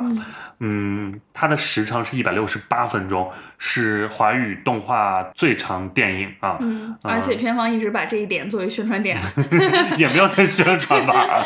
有，反正就在宣传巨制这件事情啊。然后它是七月二日开启了全国的点映。以上就是本片的一些基本信息啊。嗯。我是看过这个片子，那你先聊聊你的期待。嗯，我看预告片的话，我还挺期待的，就尤其是念诗那些部分，可能那个配音演员也都配的比较好，反正听的人挺起鸡皮疙瘩的。就是尤其他最后那个什么五花马，千金裘，呼儿将出换美酒，与尔同销万古愁，听得我反正还挺起鸡皮疙瘩。千金酒那嗯，对。然后呃，包括人物啊，我就特意有看了一下，就是因为大家我们总是会对一些呃中国动画电影的。人物形象有所诟病，我看了一下这次好像没有那种网红建模，对。啊，追光以前就比较对，既没有什么网红建模，也没有眯眯眼，啊，我看着还行，然后 但是看着确实有点五五分啊。不过我不是这方面的警察啦，就是我是无所谓。然后我看了一下点映的口碑，其实看了一下真实观众的口碑，好像并不是特别好，因为很多人都在说什么《长安三万里》，不如直接叫《唐诗三百首》算了，说那个诗就是从头念到尾。然后还看了一下，因为就是习惯嘛，会看一下他的一些宣传方式啊什么的。就是哎呀，反正我看那些短视频看的我有点害怕，就是什么小学生现场背诗啊，就是大家。满江红不也是在对，就是大家在那尬诗 这一套，我是有点害怕。我就是怕那个到时候去看的时候，就普通观众去看的话，那些小朋友会不会？对真正他的目标受众造成一些影响啊啊，这都是些小小担忧。但是整体来说，我还是挺期待这部的啊！我想去看看到底完成度怎么样，然后包括这一百六十八分钟有有没有掺什么水。嗯，因为我是看过的嘛，然后我确实我觉得这个片子它是就是盛唐群星闪耀时，他就做这样一个文化群像，然后它就是一个文化盛宴、文化巨制。我觉得这些营销确实都没说错啊，他片方打的这些点，他很适合做语文课堂的视频教材。其实，因为他确实 有非常多的诗，然后诗人，嗯，我觉得这是蛮好的一件事情，因为他可以呃，就是呃具象化一些呃诗句啊，因为我觉得有一说一，就是。唐诗确实非常厉害，很牛，这个就是我民族自豪感，我就是要动了。在这件事情上，我确实我觉得，那咱的文化自信就要得来了。对，然后确实，呢有这样一个片子愿意拍这件事情，嗯，我觉得是是蛮好的。嗯，然后它又是一个。我觉得比较难得的文人电影，就很久没见到这样的片子。可能上一次我印象比较深的，比如像许鞍华拍《黄金时代》那种，就是一个时代的一群文人的群像，也是三个小时，对，也是时间比较长。然后我就，但我觉得这种比较厚重的东西，就得可能需要长一点的时间来嗯来做。然后我是还挺喜欢这种历史的厚重感。啊，而且它在市场上又有一定的稀缺性。啊，片子里面我看完，就是它这个讲长安嘛，那长安它就是其实是当时有志之士的一种憧憬、抱负、向往、寄托啊，成就是代表这种理想嘛。然后它最后长安破败，因为它聚焦的这个时间刚好是安史之乱。呃，前后就是由盛转衰，然后我们看到长安破败，就是有一种理想主义消亡的这种嗯。一种嗯悲伤的感觉。我我觉得他这个整个的故事线，我是蛮喜欢的，嗯，而且我最喜欢的其实是他这次选择的视角是高适，哦，因为他这次的故事他是用高适的视角来讲高适跟李白这一生的所有的交集，就如何交往，然后。呃，并且带出一些他们交往之中认识到其他的朋友，比如像呃出场的什么杜甫啊、王维这些人，啊，我觉得这个串联是比较自然的，就让呃整个有一条主线在，而且高适这个角色，他其实他很特别，就是他的才华并不像呃李白、王维、杜甫那些那么高，对，那他是一个武将，那他是唐朝唯一被封侯的诗人，也是就是在。官场上面那个成就最高的一位诗人，嗯，啊，剩下的都是一些不得志啊，或者怎样，或者嗯，只有高适他是被封侯了嘛，嗯，然后但是他这个诗歌才华又比较平平，嗯，呃，他写边塞诗嘛，一个，所以我觉得以他这个视角为代入，就是让我们更有一个亲切感吧，普通人啊，普通人，嗯，觉得这个视角选择还蛮好的，就像之前。啊，我想到那个《灌篮高手》里面，他选择的是功臣那个视角。大家一开始就会为什么选功臣？为什么不选樱木花道或者是流川枫这些更具明星气质的人啊？那最后看完就发现，哦，功臣因为他确实更呃普通一些，贴近我们普通人。再加上功臣是后卫，然后他在那个位置是能看全场的，所以用他的视角来进入故事是比较方便的。那这次他选择高适这个视角，我就觉得也是一个非常妙的选择啊。然后除此之外就是。这个片子里那些诗句响起，当然你会起鸡皮疙瘩。对，DNA 被调动，因为毕竟这咱都学过嘛。嗯。啊，而且就配上那种比较具体的画面，嗯，就其实是能让我看到一些很诗意的场景的。嗯。像比如什么“轻舟已过万重山”那种开阔，啊，“床前明月光”那种清冷，“处处闻啼鸟”的那种明媚，嗯，就是都是每一首诗的气质，然后直接通过视觉来呈现到我眼前了。嗯。然后我当然最喜欢还是也是《将进酒》啊，我觉得那段是。可以充满想象力的，因为它是《将进酒》嘛，酒神精神，然后超凡脱俗，肆意洒脱，这样一段啊，极具想象力的一段视觉呈现，那就是人物就直接可以飞起了，嗯，就不用太考虑现实逻辑了，因为其他的诗句可能都是比较现实语境下面来呃呃说出来的，那只有这一段可能就是大家喝大了之后 来吟一首《将进酒》哇，那那段视觉。我觉得那段也是追光最擅长的，因为做了这么多奇幻了、神话了这种东西，其实反而在这首《将进酒》里，你可以看到追光比较擅长的视觉呈现啊。我觉得，总之是挺好看的。当然它很长，就是我们当然看也很好，也非常适合小朋友看。嗯，但它确实很长，我觉得，所以就是小朋友坐不住。对，这就有一个非常矛盾的点，就是你带孩子去观影一百六十八分钟，对他们非常难，你无法苛责他们为什么坐不住，但他们就会影响我们的观影体验。那我觉得这件事就是让我非常纠结。但与此同时，我对追光就是也刻薄不起来，因为我觉得追光它这家公司，它真的是不容易，有动画理想的公司，就是它动。动画得真的有理想的人才能做，而且简单的事太好做了，就是那种赚钱的或者什么好卖的。对，我觉得这个显然并不是那种就是大家的首选，就是我们那做长安三万里啊，做这样一个，为什么大家不去做？肯定是它有它的难度，或者嗯，它有它的局限性。然后我们追光，他愿意做这个东西，我觉得首先就是值得肯定的啊。嗯。然后今天我看到他物料是官宣的是罗大佑唱了他那首片尾曲啊，对，我觉得非常合适，因为你要说当代就是现在的这种音乐诗人，就能写出就非常能代表这个时代的一些东西的话，那罗大佑肯定是一位啊。嗯，然后这次他片子其实《长安三万里》他贴片的预告是有《白蛇缘起》的。一个续作哦啊，《白蛇浮生》这一部啊，它计划是二零二四年上映，这也就是白蛇这个 IP 我也挺喜欢的。它它这就是追光的，应该就是下一步就是这个东西，嗯，呃，新传说这个方向，对，然后封神那边就是新神话那个方向，所以它现在追光这三个方向摆在这里，我是觉得对他们这家厂牌来说是蛮值得期待的啊。这三条生产线又各有特色，嗯，各有侧重点，带我去品鉴一下，嗯嗯。那我们接下来就说下一部吧，嗯，是七月十四日上映的《碟中谍七：致命清算》上，啊，它是《碟中谍》系列电影的第七部，是由指导过《碟五》《碟六》的克里斯托弗·麦奎利执导，然后六十岁的汤姆·克鲁斯主演。他的主演还包括就是从《碟五》进入这个 IP 的女主角丽贝卡·弗格森。啊，还有就是一直以来我们伊森的好拍档，就是西蒙佩吉和文瑞姆斯饰演的这个班吉和卢瑟这两位，嗯，两位好搭档，我特别喜欢西蒙佩吉对一部，然后贡献很多可爱的点。啊，除此之外，还有就是蝶六啊参与进来的凡妮莎可比白寡妇，嗯，还有就是安吉拉贝塞特，就是黑豹女王啊这两位，嗯，除此之外还有新的角色。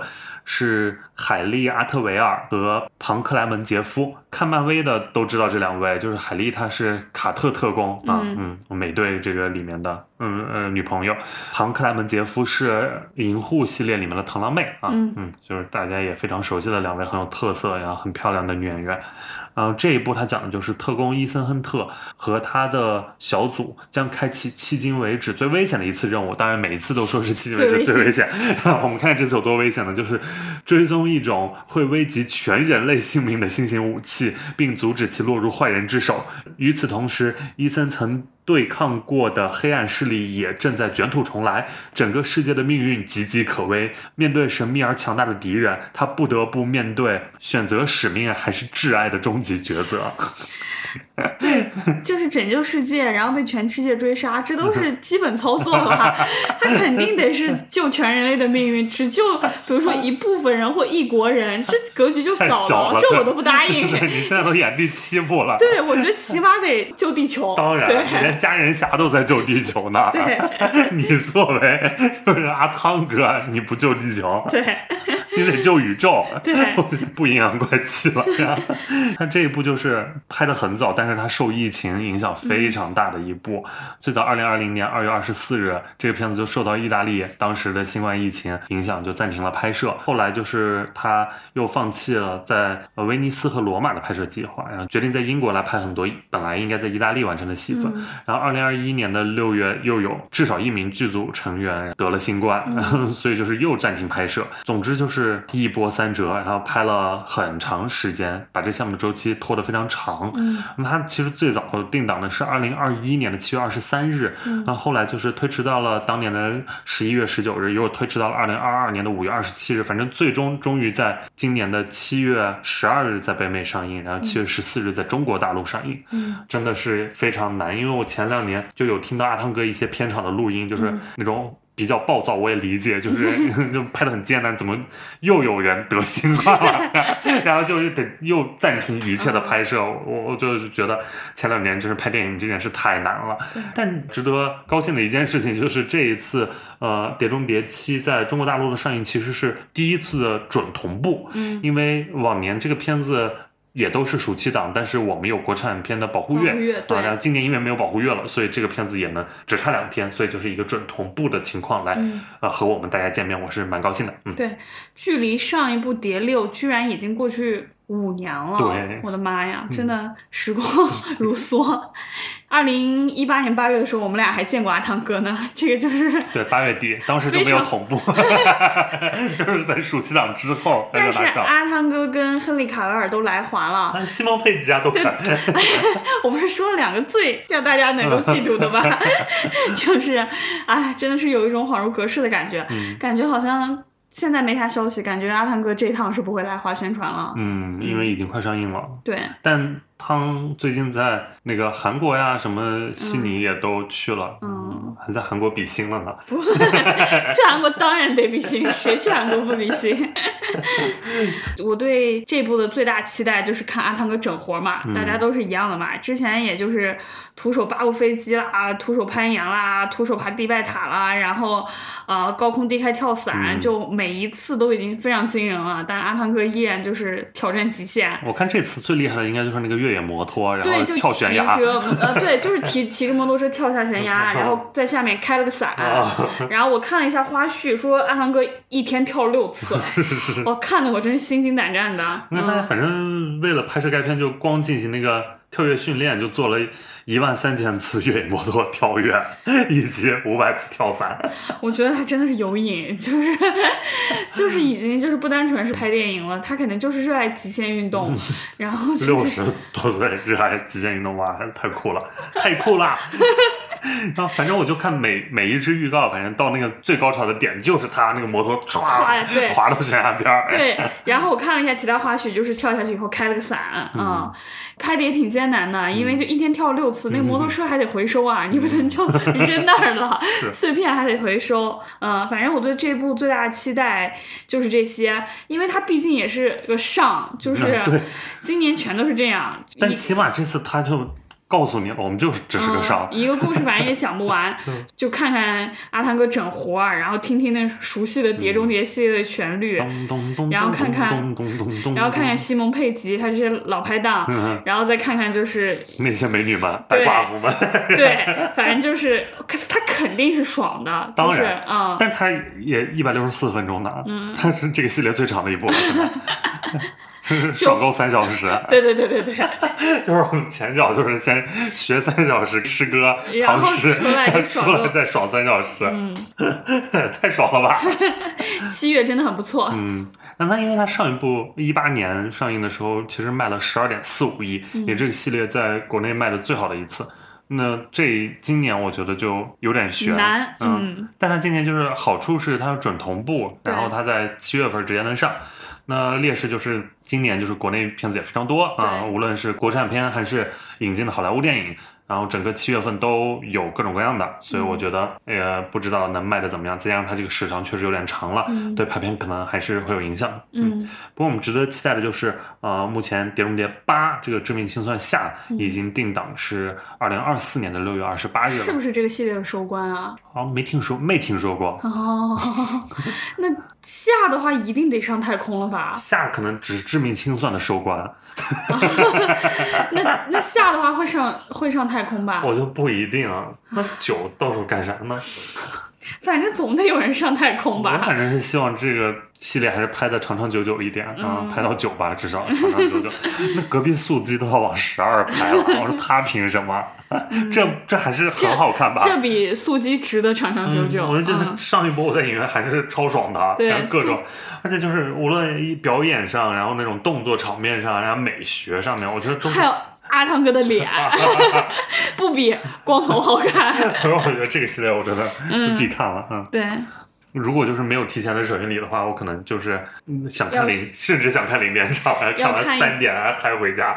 要看一个 荧幕效果好的，对，要看一个好听。嗯，OK，那我们进入下一步，是七月十四日同天上映的，叫做《查阿二中》。嗯，这个《查阿二中》是。其实是一个原本一个动画的 TV 剧，就是相当于番剧啊。我上大学的时候还看过。哦，你是看过的呀？对，我是从没看过的。我上大学的时候看过两集啊。那他那个动画剧集那个系列是由。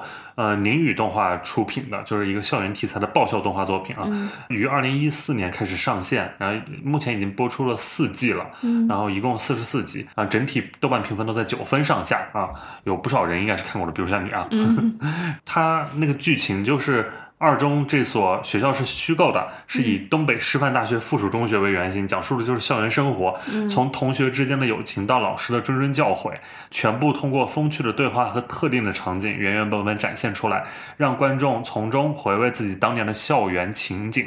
嗯，然后这次电影版也是宁宇动画，然后再加上光线的彩条屋影业共同出品，是原班人马回归创作，导演是夏明泽和严凯这两位。他这次有一个核心的剧情啊，是讲述了初三三班最调皮的学渣王强和暴躁班主任。石妙娜意外互换了身体，嗯，压迫已久的王强过了一把当班主任的瘾，石妙娜也体会到了做学渣的滋味儿。石妙娜的公开课比赛日期临近，二人急需找到换回身体的方法，却遇到重重阻碍。那他这个就是一个换体，男女换体的故事。对，然后还是老师的铁拳，而且还是老 师跟学生，而就是那种严肃的老师跟学渣，坏学生，调皮的学渣来换身体。我觉得这个还有意思，但也不新鲜。对，就只能说其实算是比较老套的东西了。但就是你想想，这身体就是那种轻松，嗯，是轻松的。我们因为他也是最近一直在跑路亚，就是口碑也都是相对比较轻松，然后感觉是那种更适合中国宝宝的回忆杀吧。嗯，让大家就是回忆一下校园生活。因为我看他那个就是东北味儿很足，对，再加上穿的那个校服很写实，对，就不是那种好看的校服，就是我们上学的时候那种校服。JK，对，就是那宽大运动装。对。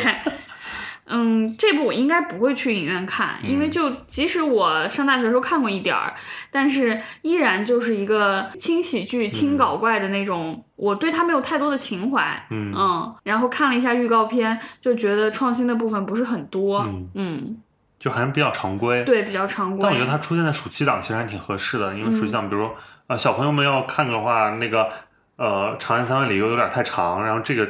就九十多分钟 又很还在。上学，还需要怀念自己校园生活吗？但是你不觉得他那种东北话出来就是其实是有种熊出没的味儿的？然后你再看那种换题搞笑，因为他超东北味儿超级足 啊，就是足到有一点太足了。但你想熊大熊二每年都卖那么好，然后这部还是那个王心凌给他唱主题曲，对，嗯，但他是陈二中，我看那个二中其实是有冲的意思，哦啊冲，呃，我倒也没有多期待或者多想看，但我觉得如果就是打发时间看它，应该也还行，就很轻松。而且这部短，九十一分钟，现在真的很难找到九十分钟的电影了。但你就现在就是咱进影院到底是为了去干啥？我现在就是在好奇这件事，嗯长的难道不觉得更值吗？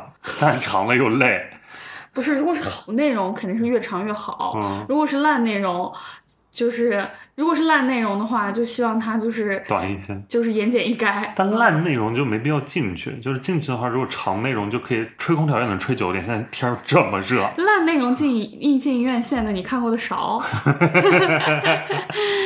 嗯，嗯，行吧，那我们就讲下一个很难评、不知是好是烂的大片儿。啊 七月二十日上映的《封神》第一部，嗯啊，这个是等了很多年，哇，这个也是华语电影圈最大的饼。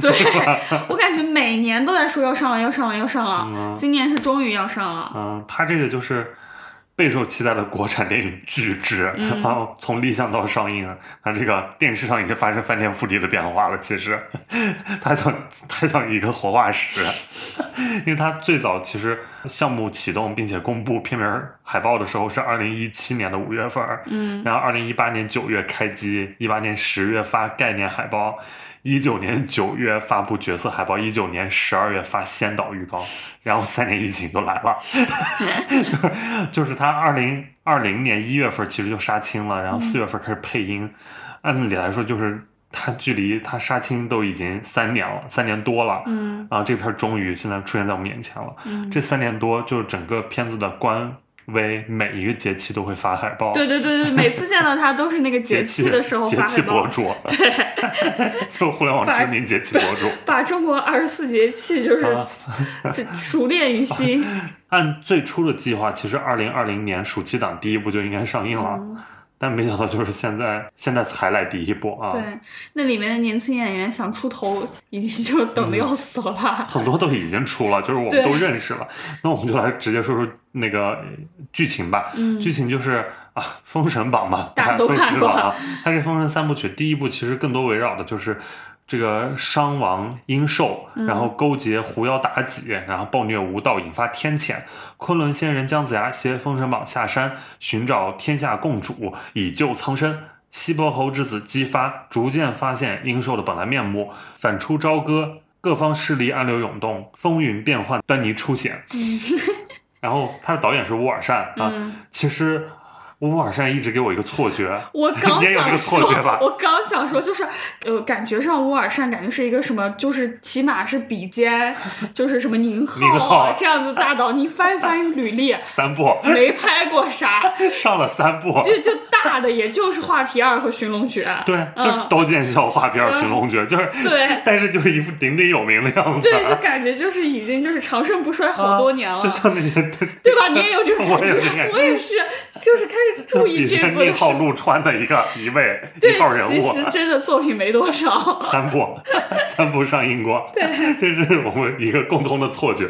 但是我觉得，可能有没有可能因为乌尔善就是长相老成，嗯，我觉得是因为乌尔善他后就是画皮二和寻龙诀，就是都在商业上非常成功，嗯，尤其是画皮二当年是破过票房记录的，对。啊，所以你就感觉这这个名字就如雷贯耳了，是个大导啊。啊。然后寻龙诀当时也娱乐性很强，然后呃票房成绩也很好，嗯，所以就是再加上一直又有这个《封神三部曲》这个项目，就觉得哇很厉害，顶顶在那里了。顶在那里了。对。结果一看，这才第四波。对，OK，那主演方面的话，就首先他是有一些老朋友，乌尔善常用的，比如像费翔，这次演纣王，然后画片儿里就有费翔，嗯然后还有黄渤，嗯呃，黄渤、夏雨、陈坤，这是寻龙诀的嗯人、阵容啊。这黄渤饰演姜子牙，夏雨饰演申公豹，然后陈坤饰演元始天尊，然后夏雨的老婆袁泉也来了，她饰演的是姜王后。然后除此之外，还有像李雪健，这两年也是非常多主旋律电影里面，我们都看到了李雪健老师。啊，虽然他声音都发不出来了，但还是演的很好的。那这次演西伯侯姬昌啊，呃，还有我们熟悉的冯绍峰啊，演太乙真人；王洛勇饰演比干。杨立新饰演东伯侯姜桓楚，嗯，然后杨立新的儿子杨乐在里面演的是伯邑考啊，这是夫妻档，然后父子父子档，然后有关都来，主要这片需需要的人多呀，对，是真是大阵容，当然还有很多新人啊，比如像这个。呃，片子捂的最严实的，前两天终于就是曝光了他是谁的这个妲己的饰演者纳然，他是一个中俄混血，之前其实演过周杰伦《告白气球》，然后她是 MV 的女主。那来辣评一下纳然吧，就是我看他那个预告片啊，就不给脸上特写，嗯，都是拉的远，要么就是脚步身体的特写，不给一个就是这种绝世妖姬 祸国殃民，就是不给特写，不知道啥意思，就是想把这个美貌留在最后 再。电影里揭晓，不是还是以后几幕短暂特写嘛？大家不是什么又像就一个他裹在被子里的，什么柳岩、范晓萱、杨天宝，反正就是一个合集，是是能从他脸上看到很多看到很多人的 感觉，就累很多，婉婉泪了很多啊，累拿出一个名单来。这个片子他还打造了一个封神六子啊，啊，就是六位年轻人，本来也是要像纳然一样，就是可能想舞一舞或者做一个重磅大炸弹，但没想到就是这六位现在已经全部各自开花了，就是已经有其他自己的代表作都有代表作了，像于适饰演姬发，其实他应该也算是一个戏份比较多的吧，这些里面，因为我看他番位排比较靠前，啊，我们在《长空之王》里面已经见过他了，对，他在里面演的是王一博的那个劲敌，嗯。然后陈牧驰饰演殷郊，嗯。嗯，他在今年的古偶《星落凝成糖》里面演了男二号，嗯，已经也出来了。对，这个饰演杨戬的刺杀，嗯，然后这些年我看过超多他的一些，像迪丽热巴那个《与君初相识》，都是古偶是吧？呃，这是古偶，然后现偶像白鹿的那个一生一世，嗯，张若楠的照亮你，还有这两天刚上线的呃肖战和任敏的那个《玉骨遥》里都有他啊。这个刺杀作品已经非常多，嗯，侯文元饰演。重印标侯文元的作品也非常多，我都看过。乔家的儿女、胆小鬼、回廊亭、回响，包括今年冯小刚那个，我也都看过，全看过。还有黄熙燕饰演的是姜文焕，然后他是一个台湾演员，然后之前也都已经。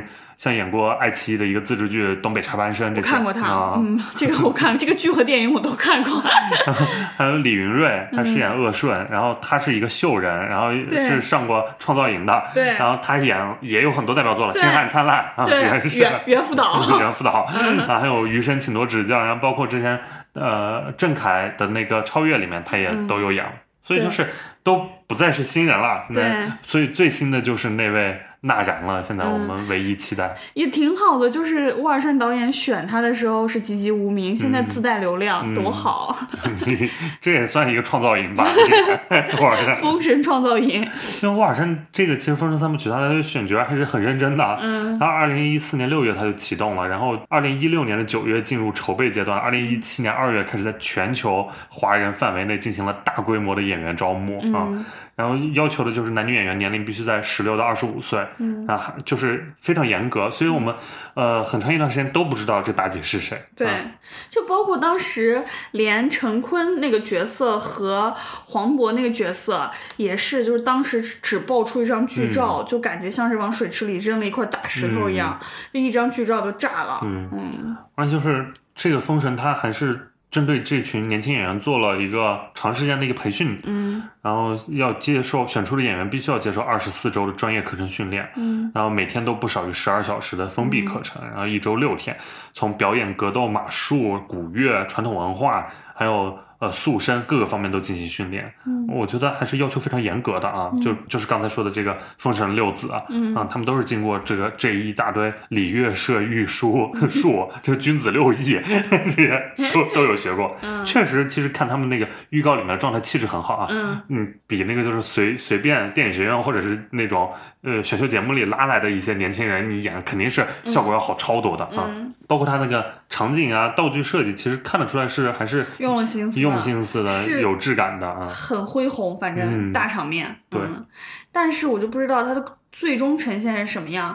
我我对他抱有的期待还是蛮高的，因为呃，《画皮二》包括《寻龙诀》，你不管它的艺术性怎么样，它其实在商业性和趣味性上都是有的。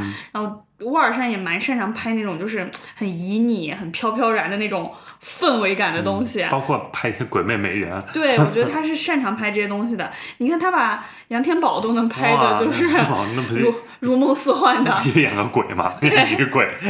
我好像拍女鬼人一绝。对，所以就是我我对这部还挺期待的，尤其是压了这么久。嗯，我觉得大家都非常期待这个片子，但是就是有一部分人是认真期待，有一部分人就不怀好意，就看。热闹，你是吧？我现在就我觉得我两者都有，就是觉得看热闹，我也不会就是卧槽也太烂了，真是生气，我也不会，我会觉得卧槽也太烂了，哈哈哈，可能就这样一个心态。但如果他真的很很绝很好的话，我也会非常高兴啊。嗯，当然我是期待看到一个非常厉害的，就是真的是《指环王》第一部。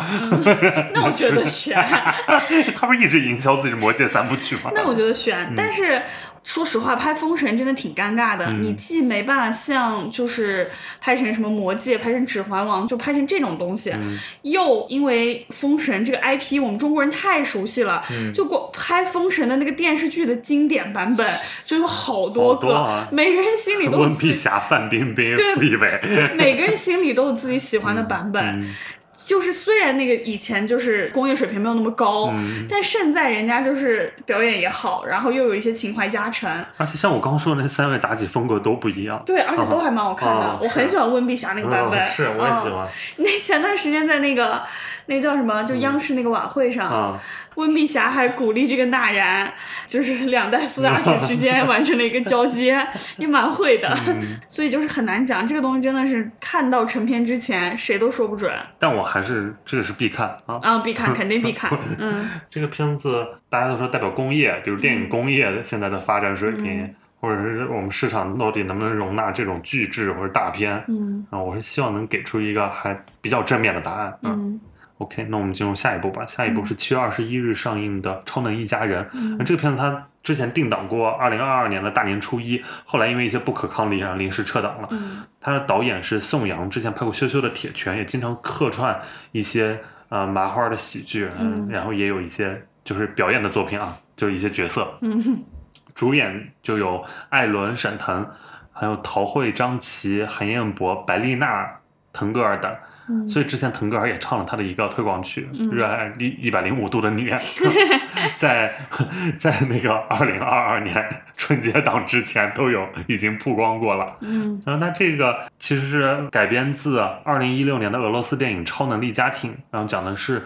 艾伦饰演的这个挣钱，他新开发的 A P P 被狡猾又诚实的反派契契科夫，那契契科夫这个角色是沈腾演的，给盯上了。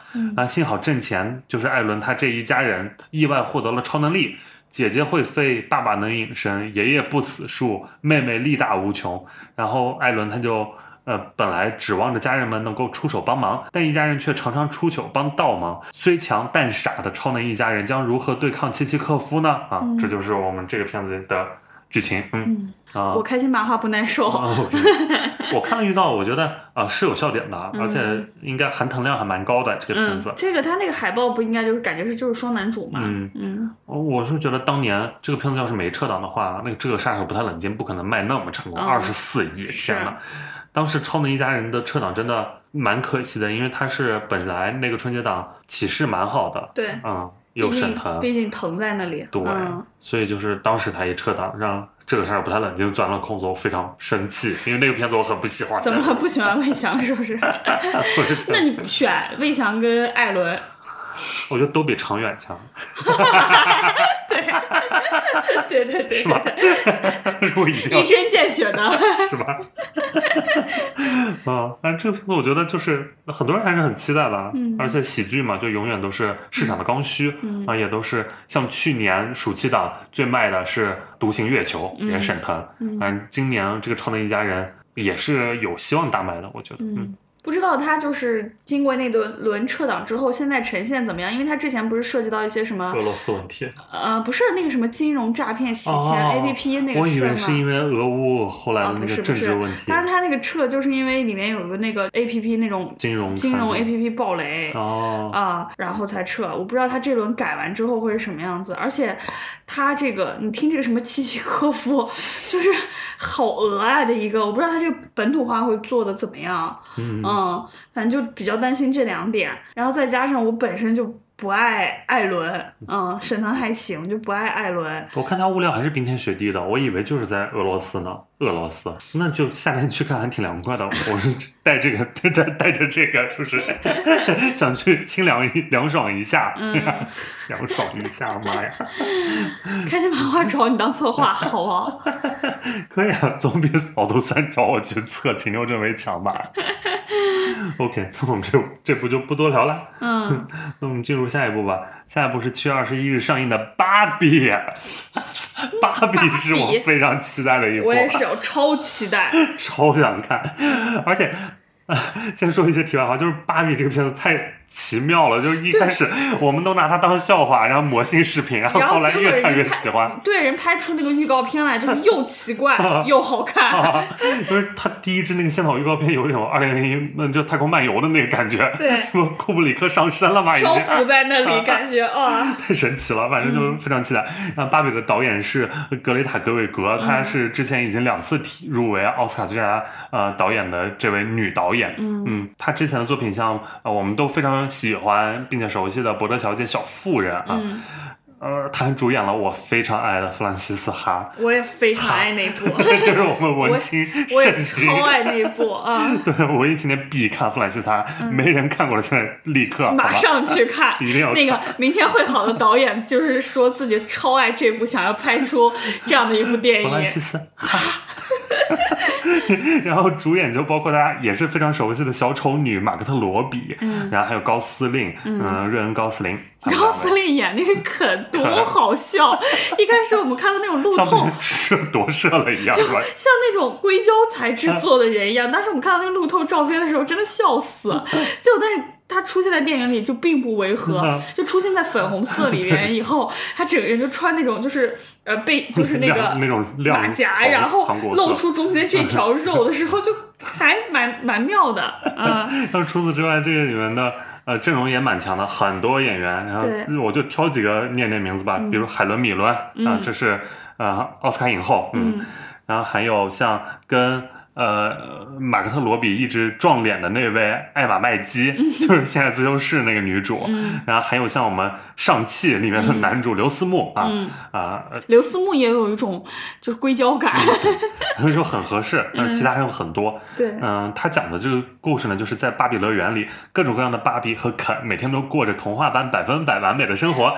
但在某一天，马格特罗比饰演的这位芭比发现自己的生活开始有了变化，比如他的一天不再一帆风顺，他开始思考死亡的意义，甚至他的双脚也不再是完美的高跟鞋型，他竟然脚掌落地了。接连出现的不完美打破了芭比乐园的平静，意识到存在感危机的芭比被迫前往真实世界探寻真相，肯也一同前行，一场大冒险就此开启啊！这样一个故事就是芭比娃娃进入现实世界，对啊，我觉得非常有意思。而且我小时候真的非常喜欢芭比娃娃，我我我小时候的梦想就是拥有一个正版的芭比娃娃，因为我一直都在玩盗版。我是完全没有想到这部电影居然引进了，因为以前我就一直当热闹，就是欧美影讯在看，没想到有一天就是官宣我们要引进这个片子了。对，然后这个片子引进了那个奥本海默，没消息了。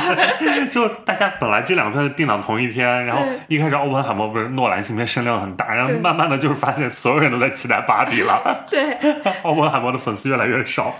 粉乎乎的，就无论从无论从海报还是预告片，都哎都呈现一种令人就是又又觉得怪又、又吸引人的感觉，就非常魔性、这个片子。嗯，嗯，这片大家不是说有可能就成为神作嘛？因为格雷塔·格韦格是非常受奥斯卡就学院青睐的一位女导演，然后这个片子要是得奥斯卡，真的是是那《瞬息全宇宙》都可以得奥斯卡了，那种那种一些玩具、一些小玩具出现的电影，然后就芭比也是完全，我觉得它是大概率会入围的，就是能入围最佳影片九强。如果口碑还不错的话，那格雷塔·格韦格又一直就每一部都能基本上都能入。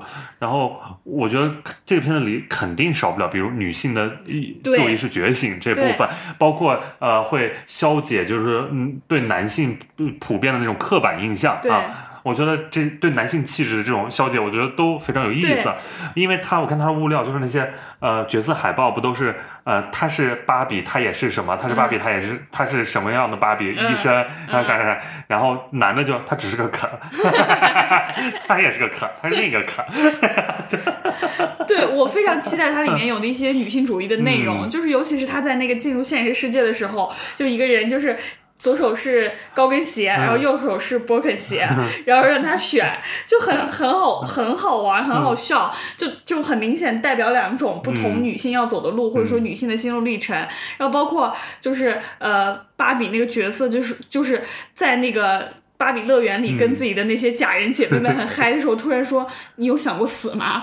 就是我觉得非常惊人。嗯，我很期待格韦格能在这样一部传统意义上代表所谓完美女性形象，把它解构出一个什么样的全新的女性形象。嗯，是，我也非常期待。这是我其实七月最期待的一部，目前 一定要看。对，它时长两小时以内。对，它我那如果没有声音，也是我零点场的选择。我希望他有零点场，嗯，就是很遗憾，诺兰对不起了，这奥本海默我们不默了，奥本海默也没消息了，反正，嗯，我们先看芭比，而且他引进也很合理，就你想一想，因为芭比能有什么限制级的镜头呢？奥本海默不是 R 级吗？然后芭比他肯定就是。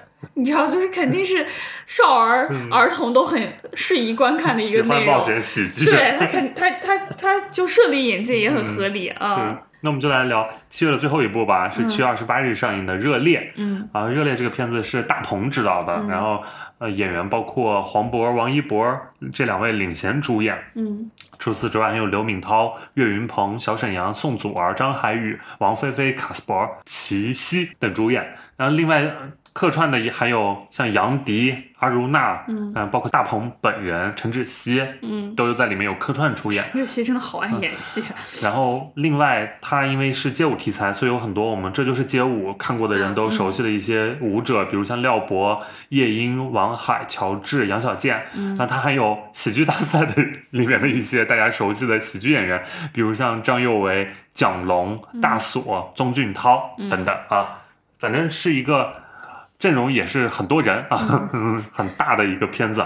他讲的是街舞老炮丁磊，就黄渤饰演的这个角色，偶遇呃王一博饰演的这个卖艺少年陈硕。丁磊忽悠陈硕加入自己经营的舞团，舞团内高手如云，性格各异，与陈硕碰撞出不同的火花，笑料不断。陈硕热烈追梦，期待着上场的机会，却发现丁磊邀请他其实另有目的。而丁磊和陈硕也都将面对接二连三的沉重打击，他们能否逆风翻盘？回击人生难题呢？啊，这样一个励志的，然后又有街舞元素的这样一个片子，嗯嗯，然后它是上海电影节的闭幕片，呃，我是在当时上海电影节看了，嗯嗯，大鹏他。也是本届上海电影节的金爵影帝啊！当时他闭幕的放映的时候，他刚好拿完影帝，然后他心情非常好。我也不知道为什么要说这一句，但反正给我的印象就是他心情很好。然后我们那个场子就是也格外热烈啊！你来先说说你的，我先说我的期待吧，就是。通过这两年，我还挺相信大鹏的，就是因为保你平安，包括吉祥如意，我都还挺喜欢的，所以这部我还也挺期待的。嗯，我觉得因为王一博，呃，没准他会遇到自己演艺生涯最适合自己的角 色，因为相比于什么共党成员啊、飞行员，他本身他不就是练习生，他就是 dancer 出身。嗯，然后他遇见这个角色，然后又是一路打拼，我觉得没准他跟这个角色适配度很高。我觉得起码在他这个年龄段，他这个形象能遇到这样的一个角色。就挺不容易的，一贯的那种青春励志，呃，反正大鹏煽情也是有一套的，技法也纯熟，煽情也有一套，我觉得应该是一个商业化呃完成度很高的一部电影。我唯一比较担心的就是怕有些笑点的部分比较尬，因为就是我看见也看见什么岳云鹏啊、小沈阳啊这些人啊，因为我真的很怕笑心会脆这件事，嗯。但当时保你平安的笑点你会觉得尬吗？嗯，杨迪我是有一点点就是不太行。但是就也还好，我是你的胃黏膜，嗯，就是 不太行，不太行，就是我很怕小心会错。贾冰那里是不还行？贾冰还可以啊。OK，对，然后包括就是大鹏，其实跟王宝强有一点像，因为都是这种小人物，小人物，然后励志故事，因为他们本身就是这样的人成长起来的，所以他们拍也挺可信的。嗯，所以但是反正这部我是肯定会看了啊。来，你说看完的说说，就是很热烈啊！因为那天就我为什么说大鹏就是很开心，人家拿了奖了呀。对，因为所以我们那场就是大家映后的氛围就非常热烈，因为大家又看完这个闭幕片，又看完，又很为大鹏感到高兴，他又刚拿完一个奖出现在现场，嗯，就是全场鼓掌，然后鼓了很久，然后因为。当然，就是一般这种活动都会鼓掌，但那天就是鼓的确实也格外久啊！而且王一博那个角色确实很适合他。来锐评一下 王一博的演技。不是，我觉得，因为他就是是一个。爱跳舞的年轻人啊，他演这样一个角色，我觉得本色出演。你说本色可能对他不公平，但是确实算是已经很贴近他本人了，嗯，就是很合适。嗯，呃，我觉得当然有难度，他的难度可能更多集中在，比如他要完成一些舞蹈动作，他要做各种那种高难度的技巧，嗯啊，这些上面当然是有难度的。嗯，但就是你说表演层次上面，我觉得呃，并不是那种像。呃呃，无名里面的那种就是层次更多的角色，所以这次里面就是我觉得完成的是很好的。有催泪的部分吗？有好哭的部分吗？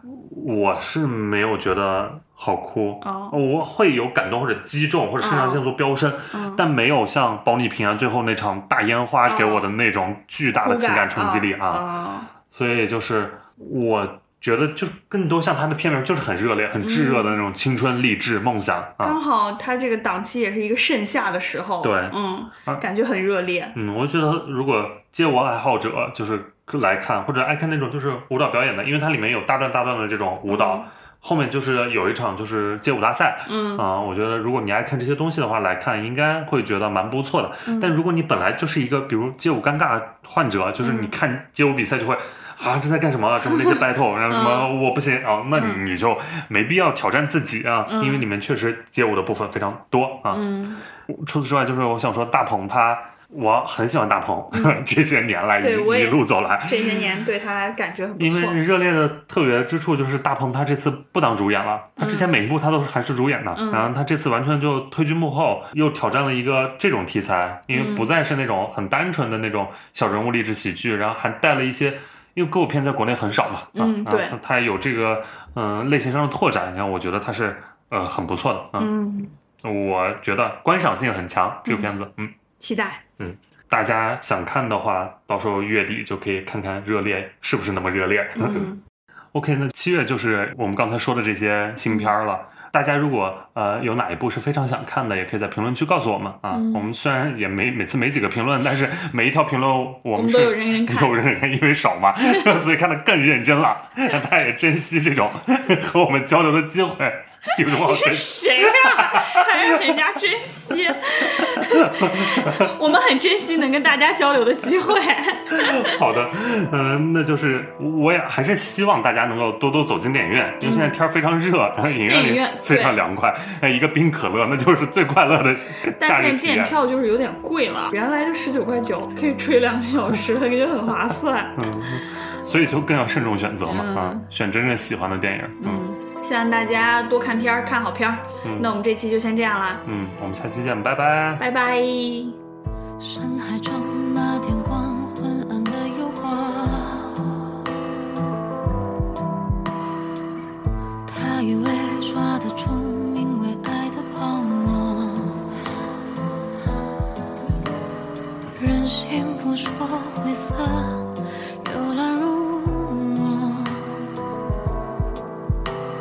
怎么猜透看透故事的结果？